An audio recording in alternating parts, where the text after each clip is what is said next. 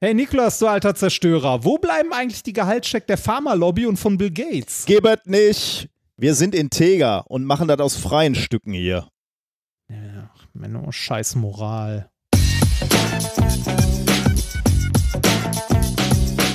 If, if, you, if you base medicine on, on science, you cure people. If you base the design of planes on science, they fly.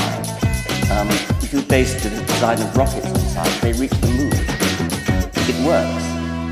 Bitches. Methodisch inkorrekt Folge 169 vom 23.06.2020 direkt vom Korruptionsskandal der Wissenschaft. Mit mir heute wieder mein alter Zerstörer Reinhard Remfort. Hallo? Ich mach das, was die Fatz und Amtor zum Beispiel hätten machen sollen, einfach mal die Fresse halten. Und ich bin der Berater der Wissenschaft, Nikolas Möhr. Glück auf. Das Schöne ist, in den äh, Sendungsnotizen steht Gänsefüßchen mitgesprochen. Und ich habe es gelesen und habe gedacht, hä, wie soll ich die mitsprechen? Und dann habe ich gedacht, ah, ja, man kann sie sprechen, ohne sie zu sprechen. Das ist wirklich ja, ja, gut. genau. Da sind wir wieder. Ach, da sind wir wieder. Ich möchte gleich mal eine Prognose vorausschicken, äh, in der Hoffnung, dass wie immer unsere Prognosen nicht wahr werden. Da sind wir wieder. Willkommen aus der zweiten Corona-Welle. Äh, es geht wieder ein bisschen nach oben, ne? Hast du die Ja, ich Augen auch besorgniserregend auf den äh, Zahlen? Also jetzt mal Äh, ich- abgesehen von dem Fleischmogul, der uns die Zahlen mal fröhlich nach oben treibt. Äh, ich hatte irgendwo, ähm, äh, ich habe es nur so am Rande tatsächlich mitbekommen, weil ich äh, die letzte Woche und vor allem auch das Wochenende und so ähm, äh, sehr terminlich sehr eng eingebunden war, weil gerade das Semester zu Ende geht. Und jetzt diese Woche ist die letzte Vorlesungswoche. Das heißt, es äh, steht bei uns gerade Evaluation an, ähm, die letzte Vorlesung mit meinen Studenten, die Probeklausur am Ende der äh, Woche, die musste ich noch zusammenbauen und irgendwie als Online-Klausur halt auch fertig machen. Und dann halt auch die richtige Klausur irgendwann Junge! danach. Wir, wir Was kommen, von- ich, ich spreche von einer globalen Pandemie und du kommst auf deine persönlichen Ja, Befindlichkeiten. Moment, Moment, Moment. Jetzt kommen wir zu den wichtigen Sachen. Meine Frau hatte am Sonntag Geburtstag. So. Und da kann mir die Pandemie der Welt mal am Arsch vorbeigehen. Ja, okay, okay, okay, okay. Das, äh, das nehme ich gerne zu, zu Herzen und zur Kenntnis, ja. Äh, Glückwunsch natürlich, aber ich habe ja schon gratuliert, aber Ja. ähm, können wir trotzdem kurz über die Pandemie sprechen? Ja, oder? richtig. Ach, genau, genau. Ja, äh, ich habe es am Rande mitbekommen. Irgendwo hatte ich was äh, gelesen vom R-Wert von 1,9. oder Ja, so. höher sogar. Heute wu- wurde er schon mit über zwei. Aber das ist immer schwierig, ne? Bei, bei, ja, wenig, ja, ja, bei wenig Fällen äh, ist das erstmal wenig aussagekräftig. Aber ähm, die Neuinfektionen gehen halt äh, doch hoch. Also bei, bei einigen in Berlin kaum zu halten, in Hamburg geht's hoch. Ähm, naja, gut, hier diese Hotspots in Nordrhein-Westfalen, da möchte ich eigentlich gar nicht drüber sprechen. Das ist natürlich auch. Also, es gibt, das habe ich auch letzte Woche wieder so gedacht, ne? Es gibt eigentlich ne, keinen vernünftigen Grund, warum man überhaupt noch Fleisch isst. Ne? Die, das ist eine Scheißindustrie. Ja, es schmeckt gut, das, bevor du das sagst. Aber was ist das für eine ekelhafte Industrie? Der Typ, Ja. dieser Fleischmensch, schlachtet da 30.000 Schweine pro Tag. Ne? Ähm, die Arbeiter malochen da zu, zu schrecklichen Bedingungen. Dann lese ich irgendwo in einer, ich weiß, weiß ja, war das die FAZ oder so, äh, lese ich so einen so einen Artikel, wo dann drin steht, naja, also wenn die Arbeitsbedingungen besser wären, dann müsste Fleisch halt 10 Cent mehr kosten pro Kilo. Ja, Und dann oh, denke ich so, ja, okay, dann geht's natürlich nicht. Also 10 Cent für Fleisch, das wäre natürlich hart. Ähm, also und die, diese, diese Tiere, die da leiden, also irgendwie, die, das ist einfach, das ist einfach pervers geworden. Also ich will ja keinem das Fleisch wegnehmen, ne? aber es muss nicht so viel se sein. Und es muss auch nicht zu dem Preis sein. Also ja, dann heißt es wieder, ja, dann können sich gerade die Armen kein Fleisch leisten äh, und die, die, die faulen Reichen, die, die kö- können dann Fleisch essen. Das ist natürlich auch nicht, wahrscheinlich nicht Sinn der Sache, aber es muss auch nicht sein, dass an einem normalen Mittwochabend äh, ein Gänsebraten auf dem Tisch steht oder das ist nicht mehr normal. Ja, es ist ja nicht mal irgendwie der Gänsebraten, der auf dem Tisch steht, sondern irgendwie eher so, äh, ne, äh, es muss nicht überall immer Burger geben, es muss nicht immer irgendwie den Döner für 1,50 geben oder so. Ich habe es ja bei mir gesehen, ne, dass meine Gedanken als erstes immer um also jetzt nicht mehr, seit, seit über einem Jahr bin ich ja, habe ich ja schon relativ, esse ich relativ wenig Fleisch, aber ähm, dat, der Gedanke davor immer war, welches Fleisch essen wir heute und was gibt es dazu? So, und da, Ja, da, dieser, das- dieser Gedanke ist einfach schon falsch. Das allein, allein schon die, diese Aufteilung im Restaurant, du hast halt äh, x verschiedene Schnitzel und dazu die Hm. Ja. Beilage, ne? Das stimmt, ja, genau. Dass, dass die Restaurantkarte nach der, nach dem, nach der Art des ähm, Fleisches sortiert ist. Ja, das ist genau ähm, wahrscheinlich Aber schon der hat sich- Denkfehler. Äh, ich weiß nicht, aber ich glaube, da hat sich auch, ein, also zumindest in den letzten Jahren ein bisschen was getan in der allgemeinen Wahrnehmung. Ich glaube, es ist vielen Leuten bewusster, aber äh, ich glaube, wenn man sich die nackten Zahlen anguckt, ist es immer noch so, dass einfach mehr, also immer mehr Fleisch produziert und konsumiert wird, oder? Ich bin da nicht drin, also so sehr. Nackte Zahl weiß ich auch nicht, aber wenn ich sehe, unter welchen Bedingungen da Leute beim Tönnies arbeiten und, ähm, ja. Und Fleisch produzieren, dann kann das nicht sinnvoll sein. Der Markt regelt eben nicht immer. Ne? Es muss einfach äh, Maßstäbe halt der Ethik geben, wo man einfach sagt, so jetzt regelt der Markt nicht, wir wollen das nicht. Äh, Also allein diese Tatsache, Tönnies musste ja diese Adressen rausgeben von seinen Mitarbeitern da, ne? von den äh, Werks, Werksangestellten.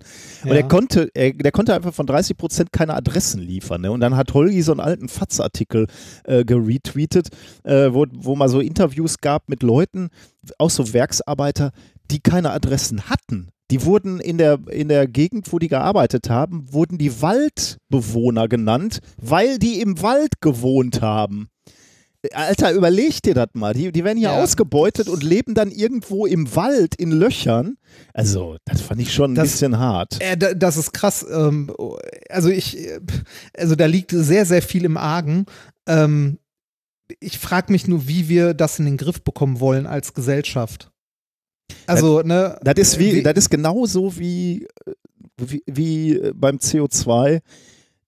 Produkte müssen den realen Preis haben und das inkludiert den Schaden, den diese Produkte machen. Und wenn, wenn da diese ganzen Klärabfälle von von den Schlachtereiprodukten anfallen, dann muss das halt auch bezahlt werden. Und zwar so, wie was das für einen Schaden da macht. Die ganze, das ganze Nitrat, was da auf dem Feld ausgebracht Ja, wird. das, das, das Problem ist, du musst das ja irgendwie so gestalten, dass es da keine Schlupflöcher gibt. Ne? Ich Ja, meine, ja. das ist ja genauso, wenn, wenn du dir die äh, 1000 und ein Biosiegel oder so anguckst. Ne? Ähm, äh, also ja, man kann ein besseres Gewissen haben, wenn man Biofleisch kauft. Das ist auf jeden Fall schon mal besser als das Nicht-Biofleisch. Aber gut ist das immer noch nicht. Ne? ja, das, und du, Äh, ich, also äh, ich weiß nicht, hast du, äh, hast du den, also es gibt äh, hier, Morgan Spurlock hat einen zweiten Teil gemacht von Super Size Me. Ah, nee, den habe ich noch nicht gesehen. Ne? Äh, und da, da macht er ein Chicken Restaurant auf ähm, und versucht, ähm, äh, das äh, möglichst organic und weiß ich nicht was zu machen, aber genau so, dass er so gerade eben die Bedingungen erfüllt, um den Leuten dann vor Augen zu halten, was das denn heißt. Ja, und das ist dann irgendwie so, äh, er macht irgendwie äh, aus, äh, aus Stallhaltung, macht er Freilandhaltung, indem er irgendwie an den, äh, an den, weiß ich nicht wie viel, 100 Quadratmeter großen Schuppen noch so zwei Quadratmeter Außenfläche dran packt. Also es ist wirklich, wirklich witzig, ähm, Aber aber, führt einem auch vor Augen. Ist natürlich nicht vergleichbar, weil es halt in den USA ist, Ja. ne? Und das ist nochmal eine ganz andere Nummer als hier. Aber trotzdem, ich glaube, ähm, das, das führt ein bisschen vor Augen, dass äh, Siegel und so weiter es, glaube ich, tatsächlich nicht, also nicht, nicht ausreichend besser machen. So, also, Naja, sondern, also ja. Preis, wie du schon sagst, das muss der Preis sein. Aber dann muss man trotzdem auch irgendwie dafür garantieren, dass der höhere Preis auch wirklich in diese Maßnahmen fließt, ne? Und nicht in die Taschen äh, desjenigen, der das Fleisch immer noch zu so beschissenen Bedingungen produziert. Ja, und das ist natürlich die Frage, wenn ich gerade schon gesagt habe, Preis, ne, muss, muss das widerspiegeln, wo, also wie, wie willst du Ethik äh, einpreisen, ne? Welches, welchen Preis hat das Leben von einem Tier und so, das ist natürlich auch alles schwierig, von daher ist mir das schon klar, äh, dass das nicht einfach ist, aber Ich, ich glaube, es, ich glaub, es, würde schon, es würde schon toll sein, wenn wir es irgendwie schaffen würden, in unseren Konsumgütern, in unseren Lebensmitteln jetzt nicht, also äh, mehr Alternativen zu Fleisch anzubieten. Also ja, das glaube ich auch, ja. Also Also- Verbote sind nicht die, das geht nie. Also äh, Nee, genau. du, du musst positive Anreize setzen. Und du den Preis irgendwie massiv nach oben schrauben, weiß ich nicht, ist auch nicht. Also, ne, da, das hat halt auch sehr, sehr Mhm. viele. Äh, natürlich muss es teurer sein als das, was, also dieses Discountfleisch muss weg, keine Frage. Ähm, aber äh, man, also es reicht nicht. Man muss irgendwie Alternativen schaffen. Man muss äh, Leute dazu bringen, äh, andere Sachen zu wollen. Weißt, weißt du, wo mir das häufig auffällt? Ähm, ich, ich meine, ich hätte mal gelesen, in Deutschland gibt es 10% Vegetarier und Veganer. Das ist ja jetzt nicht so wenig, würde ich sagen. Und Ja. die, ähm, wenn ich, wenn ich aber so unterwegs bin, und wir sind ja relativ häufig unterwegs, und dann, dann musst du irgendwo Mittagessen und du bist jetzt nicht in irgendwo in Berlin in der Innenstadt oder so, dann ist mir schon klar, dass das geht, oder in irgendeiner anderen Großstadt, sondern sagen wir mal auf einer deutschen Autobahn unterwegs.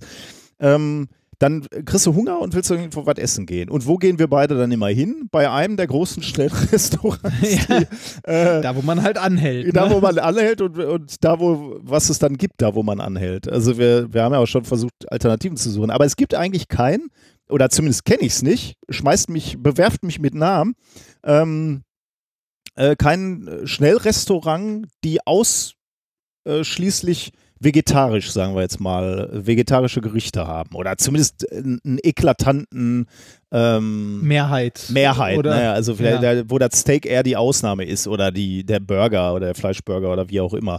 Ähm, weil es, es geht ja, ne? also dieser vegetarische Burger bei, äh, bei, äh, beim Burger King, den wir beide in, wo waren wir da? Leipzig, Rostock gegessen Weiß ich haben. nicht mehr. Der war doch super. Also der, den fand ich richtig klasse. Und ja, ähm, fand ich auch. ähm, äh, ich glaube, da, da ist es tatsächlich so, so, in Amerika sind wir schon weiter. Da gibt es so äh, Restaurantketten wie Freshie, die, glaube ich, nur äh, vegan sogar servieren. Aber Also so als, als- Schnellrestaurant, ne? Also wie ein ich- McDonalds halt. Als ich zuletzt, äh, also ich war ja auf meiner Hochzeitsreise in den USA und in äh, jedem Burger King, in dem wir waren und jedem McDonalds, konnte man jeden Burger als vegetarischen Burger bekommen. Ah, das ist schon krass, ey. Da sind die echt weiter als wir. Ja, das ist erstaunlich. doch gar ne? nicht. Das, äh, ähm, äh, wie gesagt, ich finde, es, es fehlen irgendwie die, ähm, oder die Alternativen müssten präsenter sein. Oder was ist mit Laborfleisch? Ich will Laborfleisch haben. Ja, also lass uns das als äh, versöhnlicher Ausgang für dieses Thema nehmen. Also wir wollen ja jetzt nicht einfach nur äh, Fleisch sinnlos oder was heißt, ist nicht sinnlos, aber wir wollen es nicht einfach nur teurer machen, sondern du hast natürlich recht, wir brauchen Alternativen. Am, am liebsten wäre mir natürlich, dass die Menschen Bock haben, auf Fleisch zu verzichten, weil es einfach Ja. bessere ja, Alternativen gibt. Oder sie sind besser, be besser ähm, informiert oder besser erzogen. Vielleicht müssen wir unseren Kindern einfach auch mehr Alternativen in der Schule ähm, bieten. Also gut, jetzt die Corona-Zeit ist sicherlich jetzt nicht die beste, um das zu fordern, aber es muss eigentlich Schulküchen geben, wo die Kinder halt gemeinsam vielleicht als Klasse äh, was kochen nachmittags. Also zumindest die Kinder, die über, der, über die Mittagsbetreuung da bleiben. Aber klar, da gibt es ja jetzt auch wieder wahrscheinlich tausend Gründe, warum das nicht geht. Hygiene, äh, Spielen mit Feuer, geht alles wahrscheinlich nicht. Aber zu Hause kriegen sie es wahrscheinlich häufig nicht mehr mit, zumindest die, die du gerne erreichen wollen würdest, die Familien, da, da wird ihnen sicherlich nicht beigebracht, wie man gesund kocht. Und das, da müsste man wahrscheinlich bei. Ja, meine Eltern haben auch nie gesund gekocht. Das, äh, äh, das war immer kosteneffektiv bei uns. Also so das Standardessen Ah, okay. war irgendwie, war irgendwie so Nudeln mit irgendeiner Soße. Das war so, ne, ähm, das ist jetzt so ernährungstechnisch nicht unbedingt die geilste, also, ne, das so Kohlenhydrate. Das kann ich halt verstehen, ne? Und ich kann natürlich auch verstehen, diese Generation, äh, die auf einmal realisiert hat, boah, wir können jeden Tag Fleisch essen. Das ist ja wunderbar. Was es damals nur gab als Sonntagsbraten.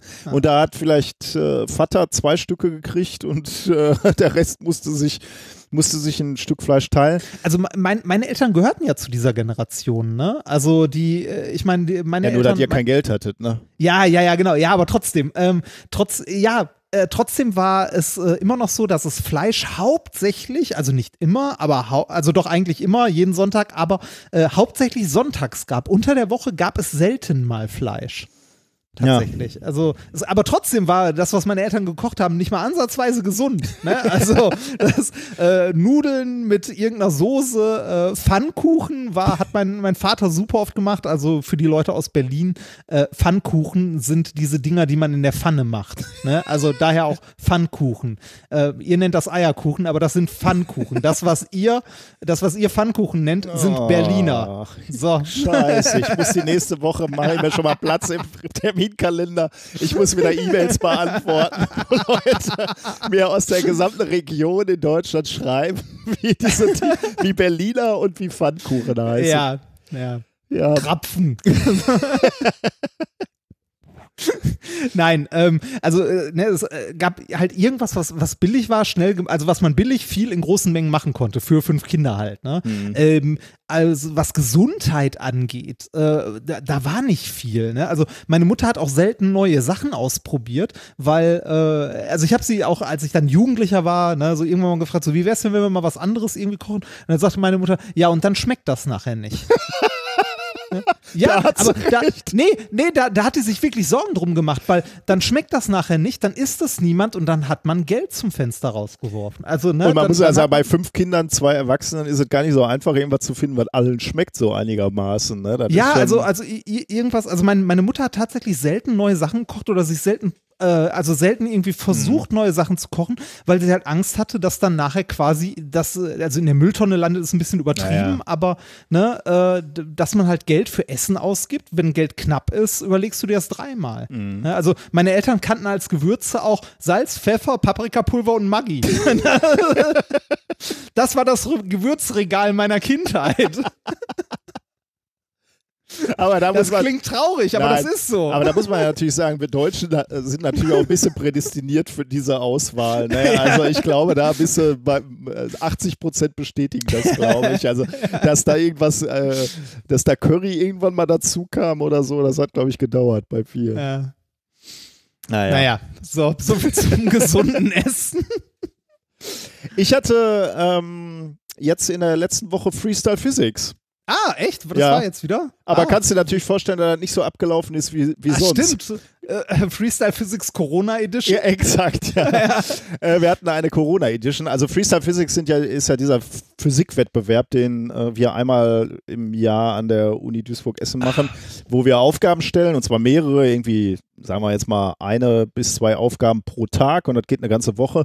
Und dann kommen die Kinder und Jugendlichen zu uns und da ist dann das große Finale. Also da an dem Tag wird dann jeweils für ein oder zwei Wettbewerbe das Finale ausgetragen. Und dann gibt es halt Aufgaben und die äh, werden dann, ähm, also sagen wir mal, baust ein Katapult und dann wird gemessen, wie weit du damit schießen kannst und dann ähm, steht der Sieger fest und kriegt irgendwelche Preise. Aber das war natürlich diesmal nicht möglich, weil das sonst irgendwie so in der Größenordnung 2000 Kinder sind, Kinder und Jugendliche In einem Zelt. in einem Zelt. Das ist natürlich, stand überhaupt nicht zur Debatte, dass das stattfinden kann. Aber wir haben uns dann überlegt, okay, dann machen wir ein, ähm, machen wir eine Online-Edition, wo wir zugegebenerweise eine Aufgabe stellen. Wir waren jetzt auch super vorsichtig, äh, weil wir da gesagt haben, es ist eine Einzelaufgabe. Normalerweise ist ja Freestyle Physics immer, dass eine Gruppe an, an einer Aufgabe arbeitet. Das wollten wir das natürlich ist ja nicht. jetzt nicht mal eine Klasse gewesen, ne?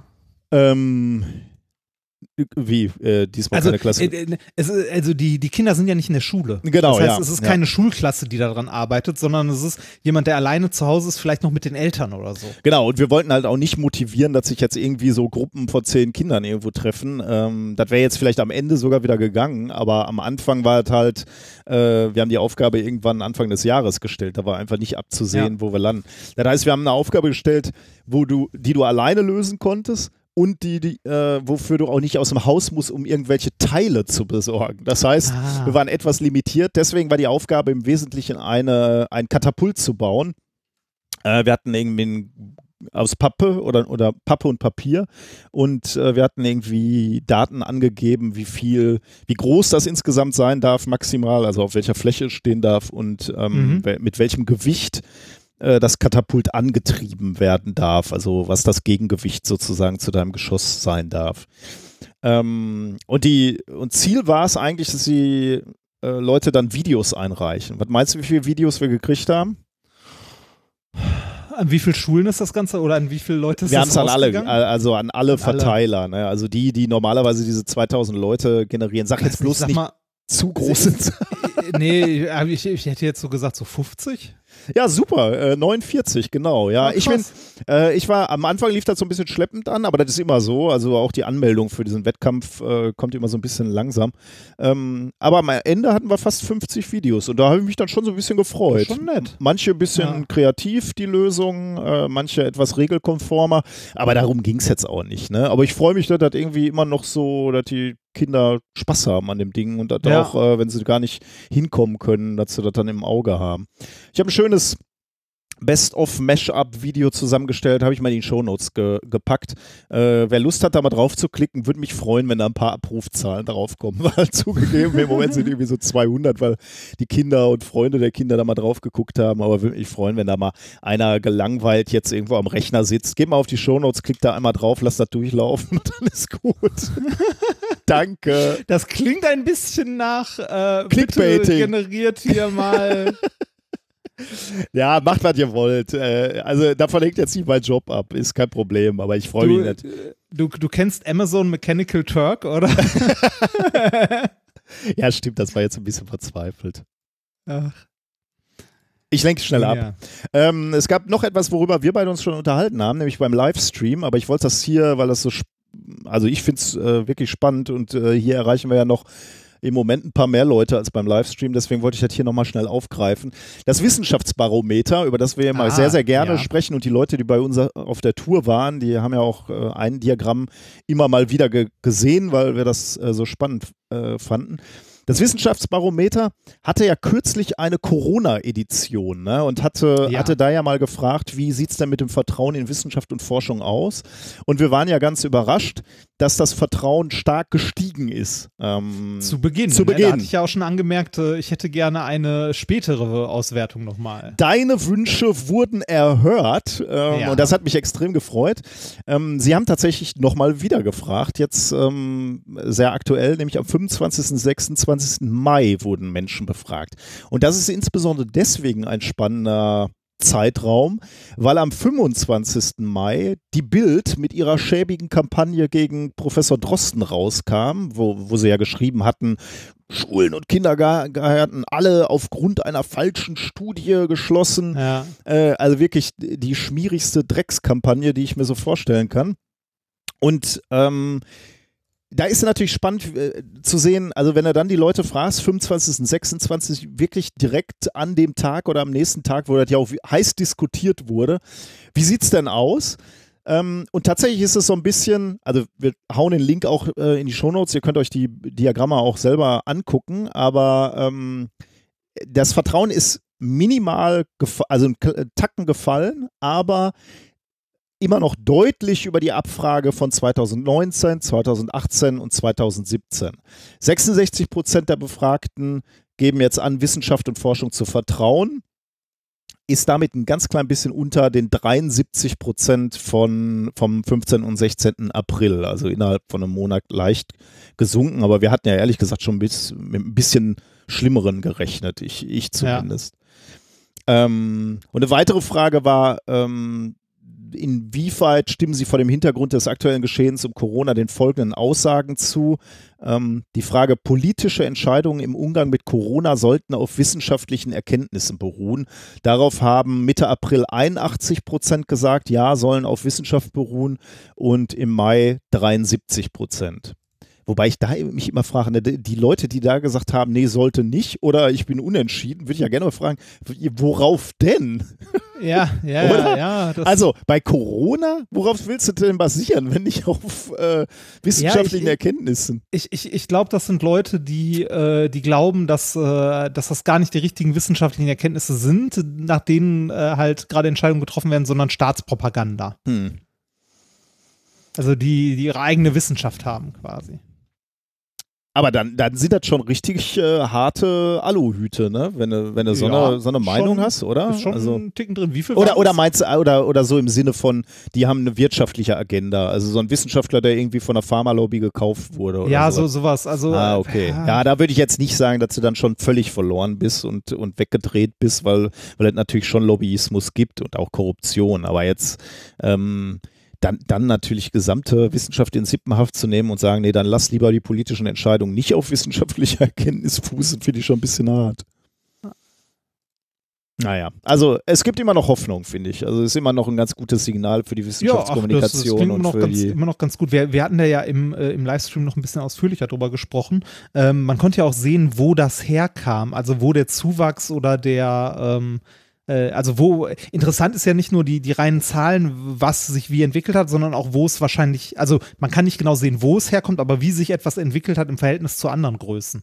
Ja, also du meinst jetzt äh, innerhalb dieses Spektrums hier, ich vertraue Genau. sehr, ich bin neutral, Ja, ja, ja, genau, ich bin eher äh, ablehnend. Genau, da kann man sich dann noch angucken, wo, äh, wo vermutlich der Zuwachs herkommt. Ähm, Genau. Bei, ähm, ja, es sieht, ja, ja, genau, so ungefähr. Also ist immer ein bisschen schwer Ja, ja, klar. daraus Aber zu lesen. Aber. Ja, aber ich bin mal gespannt, wie sich das weiterentwickelt. ich auch. Ich auch. Ma machen die noch weitere? Könnte ich mir vorstellen. weißt du- Also, das ist, glaube ich, Ah. zu äh, interessant im Moment, äh, im Zuge Ja, einer solchen Entwicklung nicht, äh, nicht da ein Auge drauf zu haben, wäre Ja. wär sträflich. Die machen dann ja nicht, also wenn ich das richtig verstehe, machen die nicht die volle, volle Umfrage. Also einmal im Jahr machen die ja irgendwie so, ich weiß gar nicht, wie viele Fragen das insgesamt sind, bestimmt 10, 20 Fragestellungen. Jetzt konzentrieren sie sich auf, auf die wesentlichen. Wie sehr vertrauen sie Forschung und ähm, Wissenschaft und äh, ja, eben so ein paar Aussagen, die sie dann noch abklopfen, die gerade interessant sind. Was hast du denn erlebt, junger Padawan? Ähm, Du warst äh, Geburtstagsfeier. Äh, ja, ich war äh, mit meiner Frau wandern unter Oh. anderem. Ähm, Wo denn? äh, wir waren wandern im Hunsrück und haben dort eine, ähm, äh, eine Nachtwanderung gemacht. Was? Also ein, äh, Ihr ja, alleine? Nein, nein, nein. Äh, Eine das war das erste Mal. Ja, ich habe an einer, einer organisierten Wanderung teilgenommen. Das ist das erste Mal in meinem Leben, dass ich so etwas getan habe. Mit äh, ein paar äh, Freunden meiner Frau aus dem Norden, die da in Nähe Urlaub gemacht haben und uns gefragt haben, ob wir nicht mit denen zusammen wandern wollen. Und da meine liebe Frau ja Geburtstag hatte, haben wir gedacht, komm, können wir machen, dann können wir direkt in deinen Geburtstag reinfeiern. Aber Reinwandern. ja, genau, reinwandern. und, äh, und das haben wir gemacht. Wir sind im Hunsrück ein bisschen äh, wandern gegangen und ähm, ja, äh, war nett. Ich habe eine Menge dabei gelernt. Ich habe äh, das erste Mal in meinem Leben in freier Wildbahn einen Feuersalamander gesehen. Oh. Ja, das war ganz spannend. Und ähm, ich habe gelernt, dass es, äh, es gibt ja so eine richtige Wanderszene. Ne? Also, es, egal was, es gibt für alles gibt es Leute, die da irgendwie, ne? Ähm, es gibt eine Wanderszene und wusstest du, dass so offizielle Wanderrouten äh, ein Punktesystem haben, nachdem sie bewertet werden? Und dann kannst du die sammeln, ne? Äh, Ja, nee, nee, es, also nicht, nicht, ich weiß, es gibt bestimmt Leute, die das auch äh, erwandern und dann sammeln oder so, aber ähm, es gibt quasi so, so richtige Rankings, also ähm, äh, Wanderrouten werden eingeteilt nach Erlebnispunkten. Oh. Äh, und Ja. je mehr Punkte du hast, desto mehr Erlebnis. Desto ist da. besser, genau, desto besser ist die Wanderroute. Und dann wird auch irgendwie von irgendwelchen Wandermagazinen immer so die äh, schönste Route des Jahres und so Oh. gekürt. Und ähm, ich weiß nicht, ob da, äh, ob da auch Fördergelder oder ähnliches mit dranhängen, weil ähm, es, äh, also es, es hat tatsächlich so äh, abstruse Auswüchse teilweise. Ähm, es gibt dann so, so feste Kategorien, wofür Punkte vergeben oder auch abgezogen werden. Ne? Wenn zum Oh. Beispiel ein Teil des Wanderweges äh, asphaltiert Oh, ist. Also, Abzug. Ne, genau, dann gibt's halt Abzug. Das hat dann wiederum zur Folge, dass teilweise neben einem asphaltierten Weg noch so ein Trampelpfad angelegt wurde. Also so, so wirklich, wirklich abstrus. Die Korruption, die es bei, bei der Fleischherstellung gibt, bei Wanderwegen. Oh Gott. Genau, Wanderkorruption. ne, äh, ja, und, und dann irgendwie, ähm, äh, das, das gibt's bei Radwegen ja auch, dass dann irgendwie so, so Sitzgruppen, die irgendwo angelegt werden, dass das Sonderpunkte gibt. Ah. Ähm, äh, ne, irgendwelche Erlebnissachen wie, was weiß ich, wenn da irgend so ein Türmchen steht oder irgendwie schöner Ausblick oder sonst was. Ne? Und also mir war dieses Konzept komplett neu. Also irgendwie Erlebnispunkte. So und so viel Erlebnispunkte. Aber das ich mal, bietet sich ich, dann, ja dann echt auch an, ne? dass mal schnell so eine Sitzgruppe noch irgendwo hingesetzt wird, damit du noch zwei Pünktchen mehr kriegst. Solange, Ja, ich- das geht dann ja auch noch, so, solange dann nicht irgendwo eine Schneise in den Wald geschlagen wird, damit du einen besseren Ausblick hast. Ja, ich, ich, ich weiß so kann auch vorkommen, ich weiß es nicht. Also ich, ich fand dieses Konzept an sich so abstrus. Also beim Wandern Erlebnispunkte zu verteilen. Ich dachte immer, Erlebnispunkte sammelt man in Flensburg, aber es. Äh, äh, Erlebnispunkte Aber- beim Wandern. Aber äh, das ist doch toll, oder? Deutscher geht's Ja, doch eigentlich kaum. ja. das stimmt, das stimmt. Aber war irgendwie trotzdem geil. Und wie Also war dein Wochenende? 85 Erlebnispunkte. Nee, der, der Wanderweg, auf dem wir unterwegs waren, ich glaube, der hatte über 90 Erlebnispunkte. Oh. Das schon, ja, das, der, der, Gibt das es war dann auch Erlebnispunkte Inflation, dass es dass es dann einfach Leute gibt, die noch eben schnell drei weitere Bänke irgendwo hinhämmern äh, und dann Das passiert, das passiert, sowas. sowas ist die Skala nach oben offen oder kannst du, kannst du wirklich immer weiter upgraden deine? Ich, ich, nee, ich habe das nur so in Gesprächen am Rand mitbekommen. Ich habe es noch nicht gegoogelt, um mich weiter reinzunörden.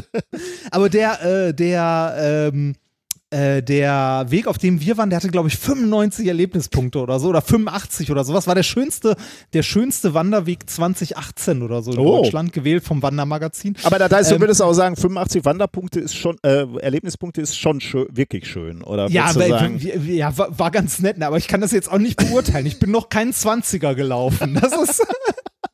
Äh, Das, ist geil, man, man kriegt so abstruse Wortfetzen, also so Gesprächsfetzen mit, wie irgendwie, also irgendwelche Leute, die das, die wohl, also Wandern wirklich als Hobby haben. Ne? Ich will mich darüber auch nicht lustig machen oder Nein, so. nein. Es ist nur für einen Außenstehenden extrem abstrus, wenn du da stehst, ein Stück irgendwo herwanderst und du hörst zwei Leute, die sich unterhalten. Ja, ich war, ich war da und da, der, äh, der so und so Weg hat, äh, hat irgendwie 80 Erlebnispunkte und dann der andere darauf antwortet, boah, ja, 80 Erlebnispunkte ist schon ein Wort.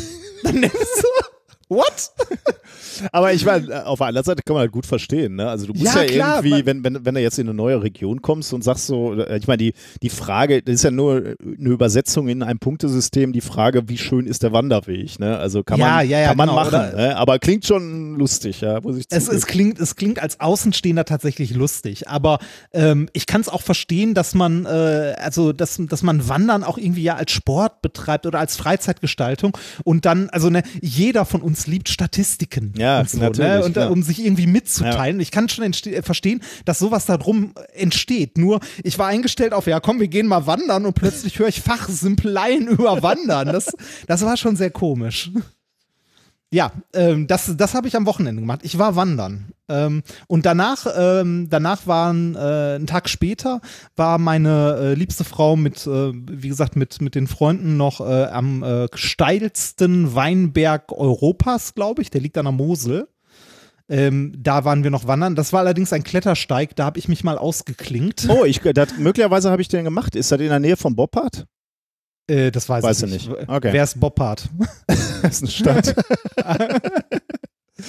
Äh, da Äh, habe das ich nämlich auch mal nee. Klettersteige gemacht, an, an einem Weinhang quasi. Ja. Äh, und das war ganz witzig eigentlich. Ein Dorf in der Nähe heißt Alf. Ja, Alf. so wie die Serie vor- aus den 80ern. Alf. Oh Gott. Äh, Aber wenn ich jetzt Alf suche, Alf Mosel, äh, dann kann ich zumindest schon mal gucken, wo das ungefähr ist, Ja, ob ich Alf da in der Nähe findet war. man. Mhm. Brem Mhm. war da. Brem. Also in, in, diese, in dieser Kurve da hinten. Okay, nee, dann Was? gibt es offensichtlich äh, Ella und Brem. Burg Els, ja, da in der Nähe. Ähm, da, äh, interessant, ja. Nee, da war ich dann nicht. Dann gibt es offensichtlich mehrere Klettersteige. Ja, cool. Und wieso Ja, bist da- du da nicht mitgegangen? Weil ich Höhenangst habe. Ah, okay, ja, das ist schlecht. Und ja, genau, das, das ist schlecht. Und äh, also es geht, ich trainiere mir das ja langsam ab, auch so mit dem Bouldern und so hat das ja schon angefangen, dass ich mir Höhenangst abtrainiere.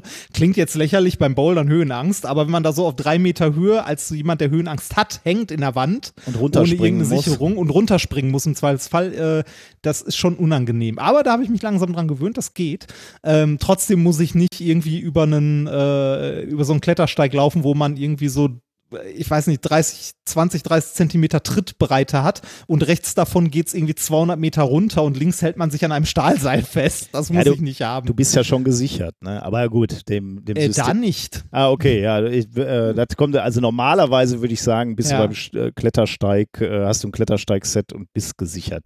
Kannst du natürlich auch ohne machen, aber äh, es gibt äh, berühmte Kletterer, die gestorben sind, weil sie da mal eben in so einer Klettersteigpassage ohne, ohne Sicherung durchgelaufen sind und dann abgestürzt sind. Also ich Ja. mach sowas nicht mehr so gerne.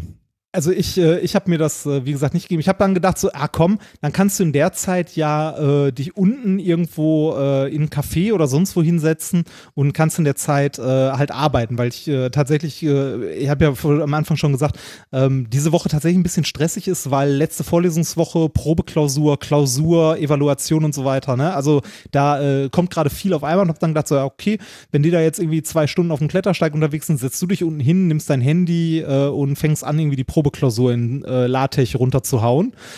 Auf dem Ja. Handy? Nee, nicht auf dem Handy, das Handy als äh, Internet. Ach so, Ne? Weil, also als, äh. Okay, ne, ja, weil ja, ja. zum Arbeiten, also gerade wenn man Klausuren baut und so weiter, ist Internet schon ganz gut.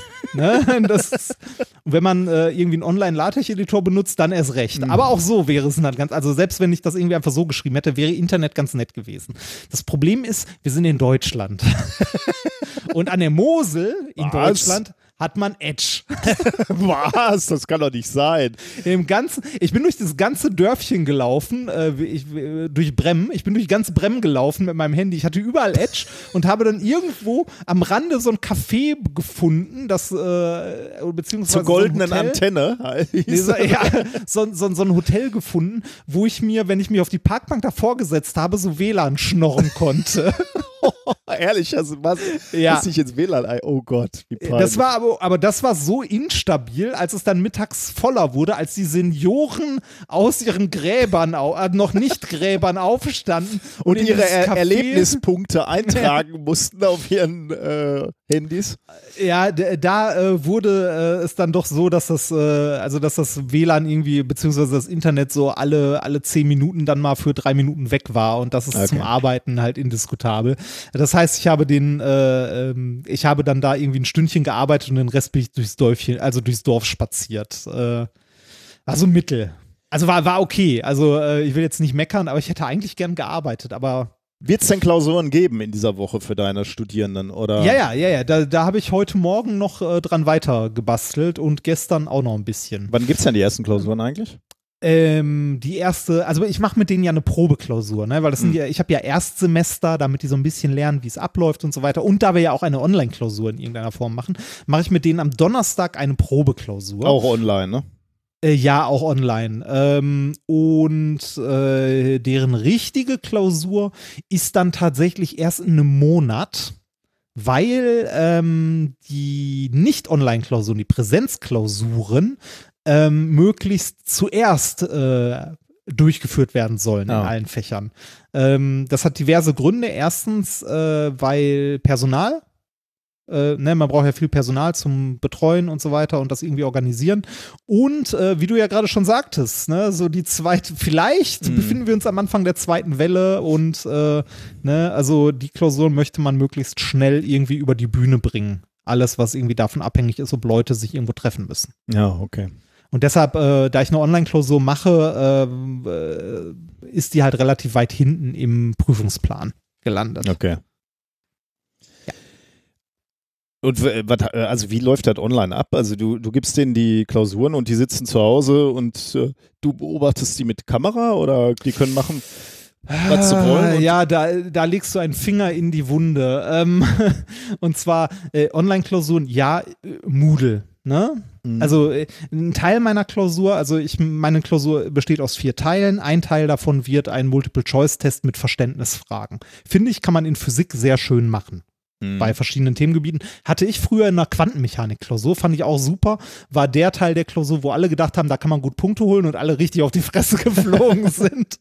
Ich hoffe, das passiert hier nicht. Ähm, also ein Teil äh, online, halt äh, Multiple-Choice-Fragen, die kann man noch ganz gut machen, weil äh, da kann ich ähm, Moodle, ähm, also ich kann das in Moodle so erzeugen, den Test, dass jeder leicht unterschiedliche Fragen bekommt Hm. die sich irgendwie, ne, der, also erstens in unterschiedlicher Reihenfolge, ich kann Zeitlimit festlegen, kann sagen, das muss in der ersten halben Stunde gemacht werden oder so Okay. ähm, und äh, kann da auch ein bisschen mixen, dass die Leute Fragen in unterschiedlicher Reihenfolge bekommen, beziehungsweise ähm, leicht abgeänderte Fragen. Also ich kann zum Beispiel eine Frage, das ist natürlich sau viel Arbeit für mich, aber da muss ich, also ist halt ätzend, aber geht halt nicht anders. Ich kann zum Beispiel eine Frage in vier Variationen bauen. Ne? Also, weiß ich nicht, da äh, so eine ganz einfache Frage wie äh, zum Beispiel eine, also Kraft ist eine skalare Größe, ja oder nein. Ne? Okay, wie, wie ist ist dann die Vari- Variation davon? Die Variation davon wäre, Kraft ist eine vektorielle Größe. ne? Das, Okay, ja, ja, okay. ja, ey, das ist eine Variation Ja, ja, davon. ja. Ne? Oder, Okay. oder Kraft ist keine vektorielle Größe, Kraft ist keine skalare Größe. Das okay. heißt, du musst schon lesen, verstehen, worum es geht und Ja oder Nein antworten. Ne? Ähm, das, das wäre eine Variation. Du kannst natürlich auch ein bisschen was mit Zahlen variieren und so weiter, aber es soll ja fair die gleiche, Mhm. also schon irgendwie die gleiche Frage sein. Ich kann ja nicht den einen fragen, äh, bei dem einen hinschreiben, Kraft ist eine skalare Größe und beim nächsten hinschreiben, äh, irgendwie Was lange ist- Formel ist, ist eine Lösung für den getriebenen, gedämpften harmonischen Oszillator oder so. ne? Das wäre ein bisschen unfair. Ja. Also die müssen schon irgendwie vergleichbare Fragen bekommen, aber natürlich nicht die gleichen, damit die nicht einfach Ja, ja, äh, okay. sich untereinander abstimmen und sagen, erste Ja, Ja, zweite Nein, nein, bla doch, bla. ja. Ne? Ja, ja, genau. okay. So, das ist noch gut abbildbar, finde ich, und auch noch halbwegs gut durchführbar. Schwieriger wird's ähm, bei den richtigen Klausuraufgaben, also bei dem, wo sie auch was rechnen müssen und zeigen müssen und so weiter. Weil, ganz ehrlich, wie will ich das in einem System wie Moodle abbilden? Antwort darauf, geht nicht. Und jetzt Ja, kommen Leute, ja, doch, das geht mit Moodle, aber bla bla. Nein, geht nicht. Weil was du machen kannst, ist, du kannst Multiple Choice, du kannst Freitext antworten, bla bla bla. Aber das sind das immer nur Zeichnung Antworten, hochladen? die du eingibst. Ja, genau, Zeichnung da, da kommen wir zu dem Punkt. Das wäre eine Möglichkeit. Äh, Und zwar genau das müssen die auch, also das ist auch das, was sie tun sollen. Also was aufschreiben, also ihre schriftlichen Sachen machen und die dann hochladen. Ne? Ja. Das wird gehen. Richtig. Wer sagt mir denn, dass die das geschrieben haben, was sie da hochladen? Ähm, Keiner. Wie will ich das kontrollieren? schwierig, kann- ja. ja. Genau. Was ich, die einzige, also der einzige, in Anführungszeichen, Kontrollmechanismus, den ich habe, ist, äh, deren äh, schriftliche Sachen zu nehmen, mir die anzugucken und eine Präsenzklausur zu nehmen, bei der sie waren und mir da das Schriftbild anzugucken Okay, und zu ja, gucken, ob das passt. Ne? So, das kann ich machen. Viel mehr ist aber ehrlich gesagt nicht möglich. Mhm. Weil, ähm, ne, dann könnte man jetzt mit der, mit der, mit der Variante kommen, okay, dann äh, muss man die in einem Zoom-Meeting oder in einem äh, WebEx oder was auch immer Meeting halt beobachten können, alle. Dann sitze ich hier und beobachte 35 Leute durch eine Kamera, wie sie auf ein Blatt schreiben, was sie dann nachher wirklich einscannen und mir schicken, Weiß kein kann immer noch Mensch, was ne? anderes sein. Ne? Ob jemand anders hinter der Kamera steht und denen was vorsagt, vorschreibt, sonst was, weiß auch kein Mensch. Ne? Mhm. Ähm, ist in der aktuellen Situation, also wenn, wenn du mich fragst, eigentlich äh, finde ich, sind Physik- und Mathe-Klausuren äh, online ohne Präsenz eigentlich für einen Arsch, wenn man mal ehrlich ist. Wobei es ja wohl irgendwelche Lösungen dafür gibt, ne? Firmen, die sich darauf spezialisiert haben, genau solche Prüfungen irgendwie durchzuführen, ne? in, in Ja, denen du mehrere Kameras hast und irgendwelche äh, ja, klar. der also Raum wird äh, abgefilmt oder irgendwie sowas. es ist ne? nichts, was technisch nicht lösbar ist. Ja, ja, okay. Aber Die Frage ist, ist es mit dem lösbar, was Ja, mir genau. meine Ja, ja. Hochschule zur Verfügung Ja. stellt? Und Das da sage ich einfach, nö. da sind häufig starke Diskrepanzen. Ja, genau. Das ist, das ist einfach nö. Und ähm, da muss man, äh, da kann man aber die Schuld jetzt auch nicht einfach der Hochschule irgendwie in die Schuhe schieben oder dem Rechenzentrum. Äh, das Rechenzentrum äh, ist massiv überfordert von Mhm. der aktuellen Situation, was aber auch kein Wunder ist, weil von es wird hier und da ein bisschen genutzt zu es wird 100% genutzt und äh, die haben jetzt auch nicht mehr Personal oder mehr Geld als Nee, vorher. klar, klar. Ne, ist, ist halt auch für den Arsch. Also den, ne, äh, abgesehen davon, äh, ob die ihren Job gut machen oder nicht, äh, da äh, behalte ich mich jetzt mal bedeckt, ob ich finde, dass sie ihren Job gut machen oder nicht. Ähm, äh, ist es vollkommen unerheblich, ne? Weil selbst wenn da die besten Leute der Welt sitzen würden, wenn die keine Ressourcen, kein Geld und keine Klar, Arbeit, ja. Arbeitskraft haben, ne, dann äh, können die da auch nichts machen. Und ich glaube, das können, das können wir festhalten, Deutschland war darauf nicht vorbereitet. We weder genau. im Schulsektor noch, äh, noch im Hochschulsektor. Was, was Nee, hat- möglicherweise hat bei- irgendwelche größeren Firmen waren vorbereitet, aber hat man bei uns, also wir haben noch Glück gehabt, weil wir mit unserer Lehrmethode, mit diesem EduScrum, noch echt gut weggekommen sind dabei. Also den Studenten äh, eine Möglichkeit bieten konnten, irgendwie trotzdem den Stoff zu lernen und zu erarbeiten. Weil der, weil dieses EduScrum sich dafür halt gut geeignet hat. Wobei ein Großteil äh, des eigentlichen Prinzips auch hier nicht wirklich stattgefunden hat, weil eigentlich sollen die Leute, sollen die ja in Gruppen zusammenarbeiten. Das ist, war jetzt auch schwierig, sagen wir mal. Ne? Ja. Aber trotzdem waren wir immer noch besser dran als die klassische Vorlesung, die es einfach nur so gibt. Bei den Prüfungen, finde ich, wird es trotzdem jetzt schwierig. Und ähm, ich weiß nicht, wie, wie, wie glücklich oder unglücklich ich damit bin. Ne? Also, ähm, äh, ich hätte gerne natürlich äh, eine Präsenzklausur gemacht. Mhm. Es äh, hätte jeder Dozent gerne eine Präsenzklausur gemacht. Es geht aber nicht. Ne? Es kann nicht jeder eine Präsenzklausur, also es kann nicht überall eine Präsenzklausur durchgeführt werden, weil das unter den aktuell gegebenen Situationen einfach nicht möglich ist. Trotzdem möchten wir aber den Studenten, gerade denen im ersten Semester, die gerade anfangen, die Möglichkeit geben, irgendwie ihre Leistungsnachweise zu erbringen. Weil solange das Ministerium ne, nicht irgendwie mal sagt, also sowas, also so eine Entscheidung trifft wie, ähm, dieses Semester gilt nicht als Fachsemester oder so, Mhm. ne, ähm, ist es halt ein Fachsemester. Und, Und mit allen rechtlichen Folgen, auch für die Leute, die BAföG bekommen, ne? Ja. Ähm, du musst bei, beim BAföG ja auch Leistungen erbringen, um damit du nicht irgendwie nach drei, vier Semestern abgesägt wirst. Und wenn dann so eine Scheißsituation wie jetzt ist, können die Leute ja nichts dafür. Ne? Das heißt, die müssen irgendwie. Können die die Hochschule nicht sogar verklagen dann möglicherweise, wenn die sagen, es gab überhaupt keine Möglichkeiten, die Klausuren zu schreiben? Weiß ich nicht. Ja, kann sein. Aber da, da muss man sagen, ähm, niemand war darauf vorbereitet und es findet so eine, äh, so eine Verantwortungsdurchreiche irgendwie statt. Ja. Ne?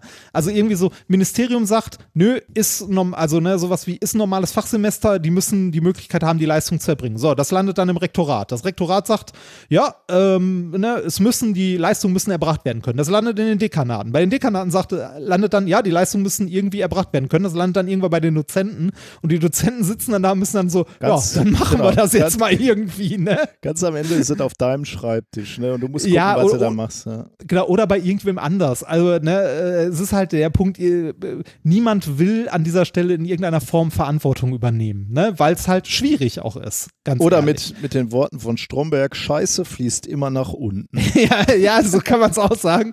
Ähm, aber ich, ich, ich finde es gut. Also ich möchte meinen Studenten eine faire Möglichkeit anbieten, eine Klausur zu schreiben, die vom Schwierigkeitsgrad auch nicht schwieriger ist als sonst, weil ich könnte jetzt genauso gut sagen, okay, ich mache eine richtig knallharte Klausur, weil die haben ja alles, die können ja alles benutzen. Ne?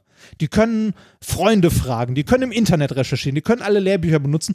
Ähm, ich könnte jetzt einfach hingehen und sagen, okay, dann mache ich eine Klausur, die richtig, richtig schwer ist, die man in der Gruppe gut lösen kann. ne? Dann, dann habe ich das halt abgedeckt. Aber das wäre ein Arschloch-Move, finde ich. Das, zumal ne, das, möglicherweise nicht alle das halt.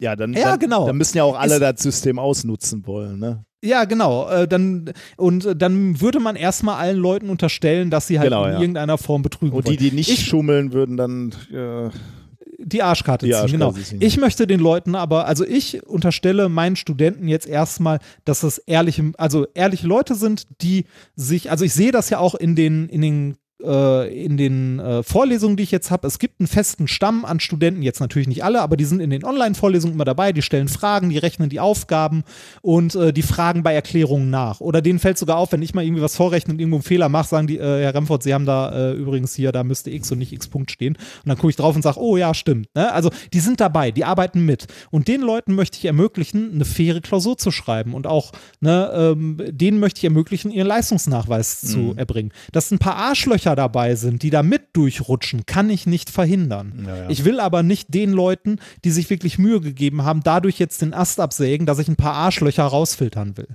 ne? Das, das geht halt nicht. Die hat man immer dabei. Also ich habe, äh, ne, ganz ehrlich, ich habe auch, äh, ich habe auch äh, Mails von dem einen oder anderen Studenten bekommen, die ich noch nie in einer Vorlesung gesehen habe. Den Namen habe ich noch nie gehört, der mir irgendwie eine Woche vorher schreibt, irgendwie so, wie sieht's denn jetzt mit der Probeklausur aus? Wann ist, ne, äh, wann, äh, wann ist denn die und wird die später auch online zur Verfügung stehen? Also indirekt direkt dabei gefragt, muss ich da da sein? Ne? Da denke ich mir nur so, Arschloch. Tut mir leid, das ist ein Arschloch. Also ne, jemand, der, der nie anwesend ist, ne, äh, nichts getan hat und dann auch noch fragt, muss ich denn da sein oder kann ich das später mir auch angucken? Da denke ich mir so, bah, ne, eigentlich will man solche Leute raus, äh, rauskegeln, ne? Aber das wird zu Lasten der Leute gehen, die sich wirklich Mühe geben. Und das will ich auch nicht. Ne? Deshalb ich versuche, die Klausur so zu stellen und auch äh, fair zu stellen, dass die Leute, die immer da waren und mitgearbeitet haben, dass die einen leichten Vorteil haben, denen gegenüber, die nie da waren.